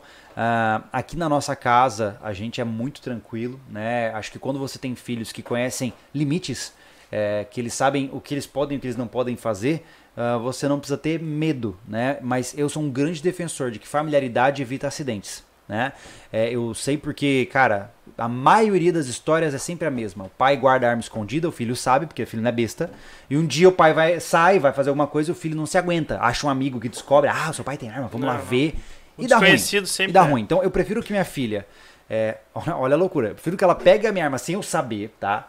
Mas ao menos siga a regra de segurança do que ela pegar de curiosa sem eu saber e se machucar. Exato. Então a, a familiaridade com armas é importante, né? Eu não sou um defensor de que você tem que, é, sei lá, extremizar nada na vida é feito de extremos, né? Mas, cara, você tem que ter bom senso. Se seu filho tem um temperamento mais controlado, porque tem muito disso também, né? Algumas crianças são mais nervosas, mais impacientes, ansiosas, outras são mais calmas. Então você tem que ir sentindo essa criança para ver qual a melhor forma de conduzir essa, essa aclimatação dela nesse mundo, né?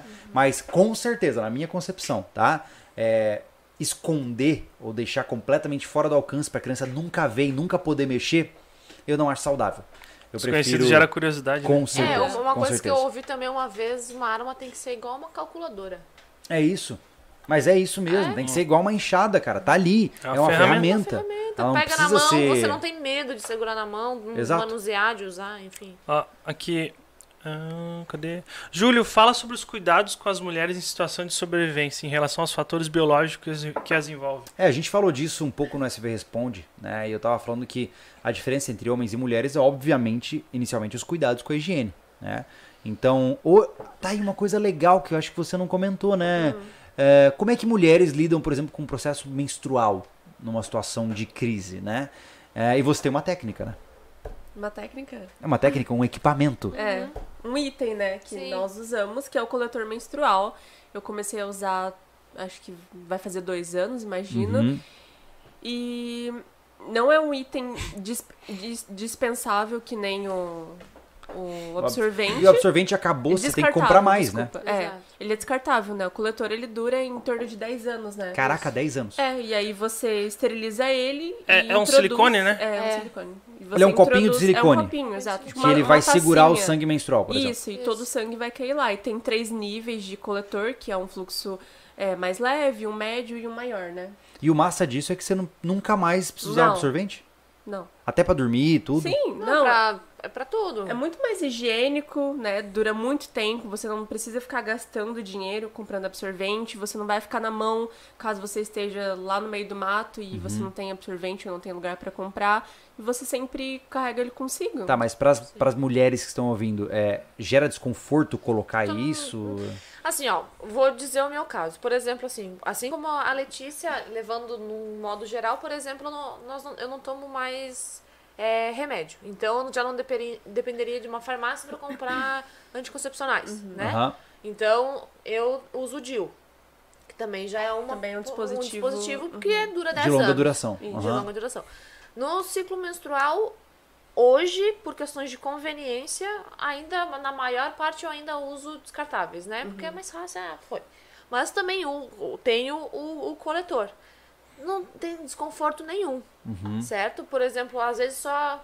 Ah, não tô com saco de lá esterilizar, vai lá e usa o absorvente normal. Mas se tem a necessidade, tu não sente absolutamente nada. Mas ele, ah, ele dá nada. conta do fluxo normal? Muito mais do que da minha. No É. meu fluxo, E não muito tem risco mais. tipo, de ele- vazar? não. É aprender a usar. Porque Ah, é. assim, ó, é um autoconhecimento é, muito grande corpo, pra é. mulher em questão do corpo dela. Porque tem Hum. mu- eu vejo relatos de mulher que não sabe onde colocar.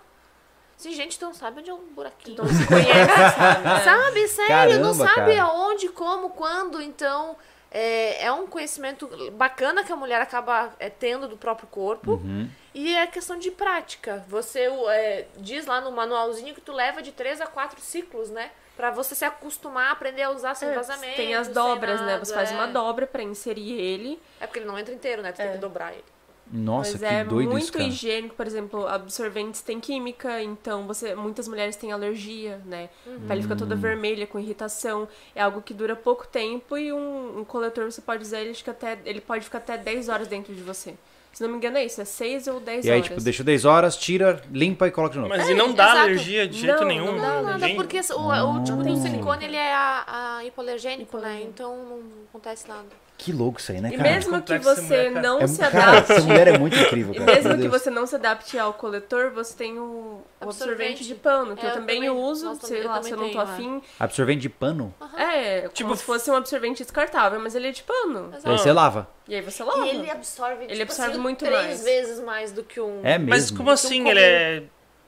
É um pedaço tipo de pano absorvente. Uma São fralda vários- antiga, são aquelas. vários- formato de um absorvente. Hum, E aí tem um, um tecido que ele absorve bastante. Isso. Hum. Aí tu vai lá e lava no, no tanque do Tá, É pra, pra emergência, então. Sim, é por Demais. isso. Perfeito. Não, perfeito. Demais. Você tem ali, ó, três, três absorventes é, De pano. de pano e um Um coletor. coletor. Nossa, resto da sobrevive vida. tranquilo. Olha que legal. sem gastar dinheiro, sem Uhum. depender de conveniências como supermercado. Exato. E a fralda ecológica também, né? A fralda ecológica foi o que a Luna usou, que eu não precisava ficar me preocupando com o mercado e fralda descartável, né? Reduz as alergias do bebê e é muito mais econômico. Só curiosidade, Lê, tu já apresentou isso no Família Lobo? gasta- Não. Cara, é legal, cara. Cara, ela Tipo tem... assim, ó, um, um Já falei pra ler, ela tem um monte de completo. coisa massa pra falar desse negócio, cara. Eu acho legal, é muito rico isso, cara. Tem mulher que não deve conhecer isso não, Não, eu cara. quero abordar, né? Esses Uhum. assuntos entra na questão da sustentabilidade, ecologia, que é um assunto que eu gosto muito. Então, entre as fraldas ecológicas, questão de lixo, sabonete, condicionador que eu uso em barra, que são sólidos. Ah, eu né? ganhei, eu não, tô, não eu usei ainda. Que eu, inclusive, dei um pro Thiago. É, eu vou usar. Então, são maneiras de você reduzir o seu impacto ambiental e você economizar o seu dinheiro e não depender das conveniências e do sistema. Uma soma do, do que há de melhor, né? Você consegue um negócio mais natural, menos Não é, industrializado, agressivo pro, menos pro seu agressivo. organismo. é, e ainda assim gera menos resíduo, né? Sim. O que é legal. É uma, uma dita fraqueza sanada. É. E sem contar, levando, ah, vamos morar num sítio. Gerar menos resíduo é a melhor coisa que tem. Onde é que nós vamos botar Pois esse é. lixo? Vai ter que levar é. até a cidade. Então você gerando menos. É, e eu vou te falar, a gente, quando, Cara, é quando a gente mora na cidade, todo dia você vai lá e joga um saquinho de lixo na, na, na lixeira do condomínio, alguma coisa assim.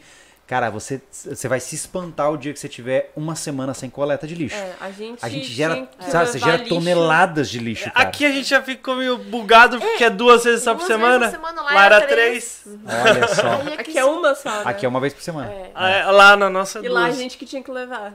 Não é verdade? carro até ali. Lá na serra, a gente botava o É. lixo Sim, no carro e levava até a BR. É. Exato. E vai ser assim no futuro, Vai ser né? assim. É. Então imagina que se você é uma pessoa que acumula muito lixo, muita coisa, cara, você vai ter que teu carro vira um caminhão de lixo. É. né? Uma vez por semana você vai ter que descer só pra levar esse lixo.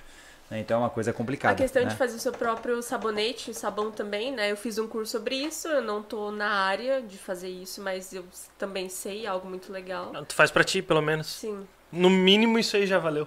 Cara, Você pode vender pra quem mora a, a Lê perto tá da sua numa, num, comunidade. num nicho muito legal agora com essa questão de óleos essenciais, É. cara, umas coisas muito, muito diferentes, assim, sabe?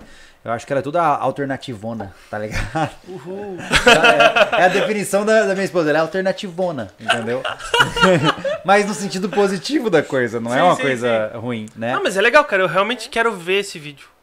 No, no Vou Família fazer. Lobo. Ele quer aprender a usar um É coletor. incrível. Não é Ah. questão, cara. Eu gosto. É conhecimento. Pra mim, eu fiquei assim, cativado, sabe, pelo negócio. Porque É legal, tem muita mulher que leva como sofrimento isso aí, cara. é verdade. E Tem olha, Não é mesmo, tem fácil, relato mas disso, existem- é. Não é fácil, mas existem possibilidades. Sim. Ser independente não é fácil, né? É verdade, É. é, verdade. E aí, que mais? Vamos ver aqui. Olha, o O Vinícius mandou Elton. bem aí. O Elton falou o quê? Vinícius, esse aqui já falou, né? É, o que mais, o que mais foi mais difícil pra vocês meninas se adaptarem ou aceitarem ao conhecer esses dois malucos? Boa pergunta, Elton. Maravilhadas, as caras. Kelly era só coraçõezinhos explodindo. Eu ainda faço terapia. Vamos lá, qual foi a, o maior fator aí de adaptação pra vocês? Acho que o que eu mais me assustei no início era a questão da- das trilhas. Eu sempre tive medo de altura, por exemplo. Então, lembro daquela trilha que a gente fez da Lagoinha do Leste, a ressaca do mar, tendo que subir Tá a aqui no montanha. sobrevivencialismo ainda, né? É. Então, foi complicado pra mim a questão da, da altura, assim, sabe? Eu tenho medo de altura. É que você nunca te exposta a cenários mais Não. extremizados, E né? lá em Campo Grande não E são existem- cenários que eu mais me divirto, Isso, então. e lá não existe morro, montanha, então... Com 18 anos foi o que eu conheci aquilo pela primeira vez, né? Sim. Então foi o que eu me assustei, mas é o que eu mais amo hoje em dia. Eu lembro que ela, eu lembro que ela, ela ficava assim, "Você- você é louco. É. Porque eu adoro, né, cara? Puta, tempestade no meio do, do nossa, na ressaca do mar, aquele vento. Ah, e o É, é assustador. Que massa! E ela tava assim, "Ah." Eu fui. não, foi demais, foi demais. que mais? Vamos ver aqui. Vida sem plástico é possível? Difícil, cara. Difícil pra caramba. Você quer que coloque a, minha- a toquinha da Vitória? Vou colocar, mano. Não tem problema. Que é isso? Não sei, ele quer que eu fique. ó, eu, agora eu tô com 18 anos. Ah, até- mas é confortável, né? Nossa, parece um. Vou Não, nem falar. não. Cara, ô Júlio, Que, cara, cara? parece um modelo, cara. Eu Gostou, eu vi esses cara? dias na internet. Ah, aí, ó, viu?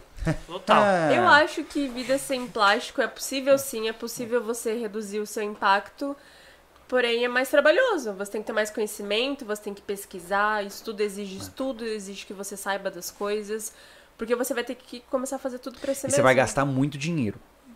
Porque para você quê? comprar, porque o plástico ele é conveniente Ele é mais e barato. por ser descartável, por ser mais barato. Quando você decide comprar coisas mais duráveis, você acaba tendo mais trabalho e gastando mais dinheiro nesse primeiro momento. Por exemplo, os potes da Kilner lá que você comprou, que são excelentes, que seguram a pressão e tal, são caros, mas você não precisa mais de embalagens plásticas. A gente guarda, tanto que aqui em casa a gente guarda quase tudo que a gente guarda é em vidro, né? Para não trabalhar com elementos descartáveis, né? É, o problema é um assunto tão sério falando cara de touca. né? É, não, pior que eu, eu, Não, me- mas, eu me- mas tem o... eu não me Eu sinto. não consigo se eu tivesse no inverno, cara, se, se eu tivesse no inverno, no contexto apropriado, mas não tá, não, não tá frio, cara. Não É, você frio, não tá no meio do mato pra É, tá camuflado, Julião. Tá, Mas vamos tem lá, um outro lado disso, por exemplo, sei lá, a gente tem os nossos próprios talheres, os nossos copos, as nossas garrafas, a gente não usa o que vem da conveniência do supermercado, sabe? É. A gente tem a São sacola de compras. duráveis, sabe? A gente É. não usa a sacolinha do mercado, a gente usa a absurdo sacola retornável. Então você É. não gasta com coisas que não. Você não precisa gastar com isso. Porra, as sabe? nossas sacolas de compras tem aqui há uns quase 10 anos. É porque E é tudo, sempre cara, é aquela imagina- história, gente. É que me incomoda, cara. Não é nem questão de ativismo, nada. É me incomoda fazer tanto lixo, Nossa, cara. Muita coisa, né? É um absurdo. É, eu acho que a gente, a hora ou outra, a conveniência ela é um pouco perigosa. Assim, É. né? A questão das compras mesmo, você pode optar por comprar mais é, alimentos a granel, você pode levar seu próprio saquinho de algodão ou pote, não precisa ficar comprando sempre no supermercado, porque é realmente muito plástico, muito lixo, que não precisaria. A sabe? conveniência que tá matando A muito, né? conveniência. É, né? com certeza. Tem jeito. Você tá acostumado a ter sempre ali, porque é, É muito fácil- é fácil. fácil. É verdade. O Eduardo, tentando hortar na Hum. varanda de 75 centímetros e meu lixo já diminuiu. Frutas vão pra composteira, garrafas PET viram vasos e composteirinhas. Ah, isso é legal, pô. Isso é legal. Inclusive lidar com esses. é, se você hoje está num apartamento, por exemplo, tem um minhocário, é super legal. Sabe? Porque pelo menos você está transformando aquele orgânico que vai para um aterro sanitário em um adubo, pô. Né? E você pode usar para tua horta ou para dar para amigos com uma, uma- uma- um solo de E, qualidade, falando né? nisso, um, propor um teste. Assim, ó, teste durante uma semana. Separar orgânico de plásticos. Pode ser até o saquinho do sazon. Isso não é reciclado, mas separa. Certo? Só bota no lixo que realmente é, não é seco. Aham. Bota o resto separa tudo. Ah, não é reciclado, mas separa a quantidade de, de a, a quantidade de coisas de plástico que a gente usa que não é reciclado é um absurdo. Só que, por exemplo, lá eu sempre fiz isso, independente do material ser reciclado ou não, porque às vezes, ah, eu esqueço de pôr o lixo pra fora ou nós vamos morar, sei lá, no sítio, tem que levar o lixo. Você diminui horrores o tipo de lixo ruim que vai te trazer mau cheiro, que vai te trazer é, Sim. né, pragas, e um lixo seco que tu pode deixar ali um mês num saco É verdade. armazenado porque ele tá, tá limpo. É verdade. Certo? Mas assim, ó, testa uma semana, separar tudo que for de plástico num, num lugar e o que for de realmente lixo orgânico em outro, tu vai se assustar. É verdade. Tu É verdade. assusta mesmo. Uhum. Ah, e aí? Júlio, ficou sensacional o desafio de evacuação. Pretende fazer uma simulação em família? Que seria o mais próximo da realidade? Então, sendo próximo da realidade, é, nós já temos meios de transporte, né? No nosso grupo nós temos quatro carros disponíveis, então dificilmente a gente precisaria fazer um, um translado a pé. Mas, ah, até porque hoje a gente tem uma filha de, de 3 anos, vai fazer 3 anos em breve. Então essa criança não vai conseguir andar 20 quilômetros, é impossível, né? Ah, contudo, a Lei quer fazer um teste desse, né? Ela tá interessada em fazer um desafio para ela também, para elas poderem se conhecer melhor, né? E Total, né? É claro que Exercício, É. né? é porque assim, eu seria injusto com a minha filha eu submetê-la a um estresse de É. deixar ela. Porque eu poderia botar ela nas costas, a Lei carregar a mochila e eu carregar ela nas É. costas, entendeu? Só que, pô, eu não vou fazer isso e submeter minha filha às intempéries de um desafio como esse, né? É uma coisa que não é legal fazer com uma criança tão pequena, né? Mas eu acho que talvez com a esposa é super legal de fazer. Nessa pegada aqui, ó. Pessoal, o que vocês acham de fazer desafios como o da Ivação em grupo, conforme terminar a sincronia? Eu acho que as, as simulações são sempre muito bem-vindas. Né? Hoje a gente mora ainda distantes, mas existem protocolos que eles precisam ser estabilizados, precisam ser feitos. Então, é, por exemplo, existem regras que precisam ser seguidas. Né? Então, por exemplo, no nosso grupo, pô, se eu mandar uma mensagem de WhatsApp pro Thiago eu sei que ele vai dar prioridade sobre tudo que está acontecendo na vida dele a ver aquela mensagem e vice-versa. Por quê? Porque é um canal de comunicação imediato, assim como com o Anderson. Então, todos nós temos aquele momento onde existem coisas que a gente faz que são prioridade, Exato. né? E a gente troca recursos de maneira específica, a gente maneja os nossos recursos de maneira específica entre a gente também. É que existem coisas, gente, é, o Anderson fala bastante disso, né? A gente vive meio que num paradoxo, né? Porque a gente tem uma vida pública, mas a nossa vida ela também tem o lado que não é público.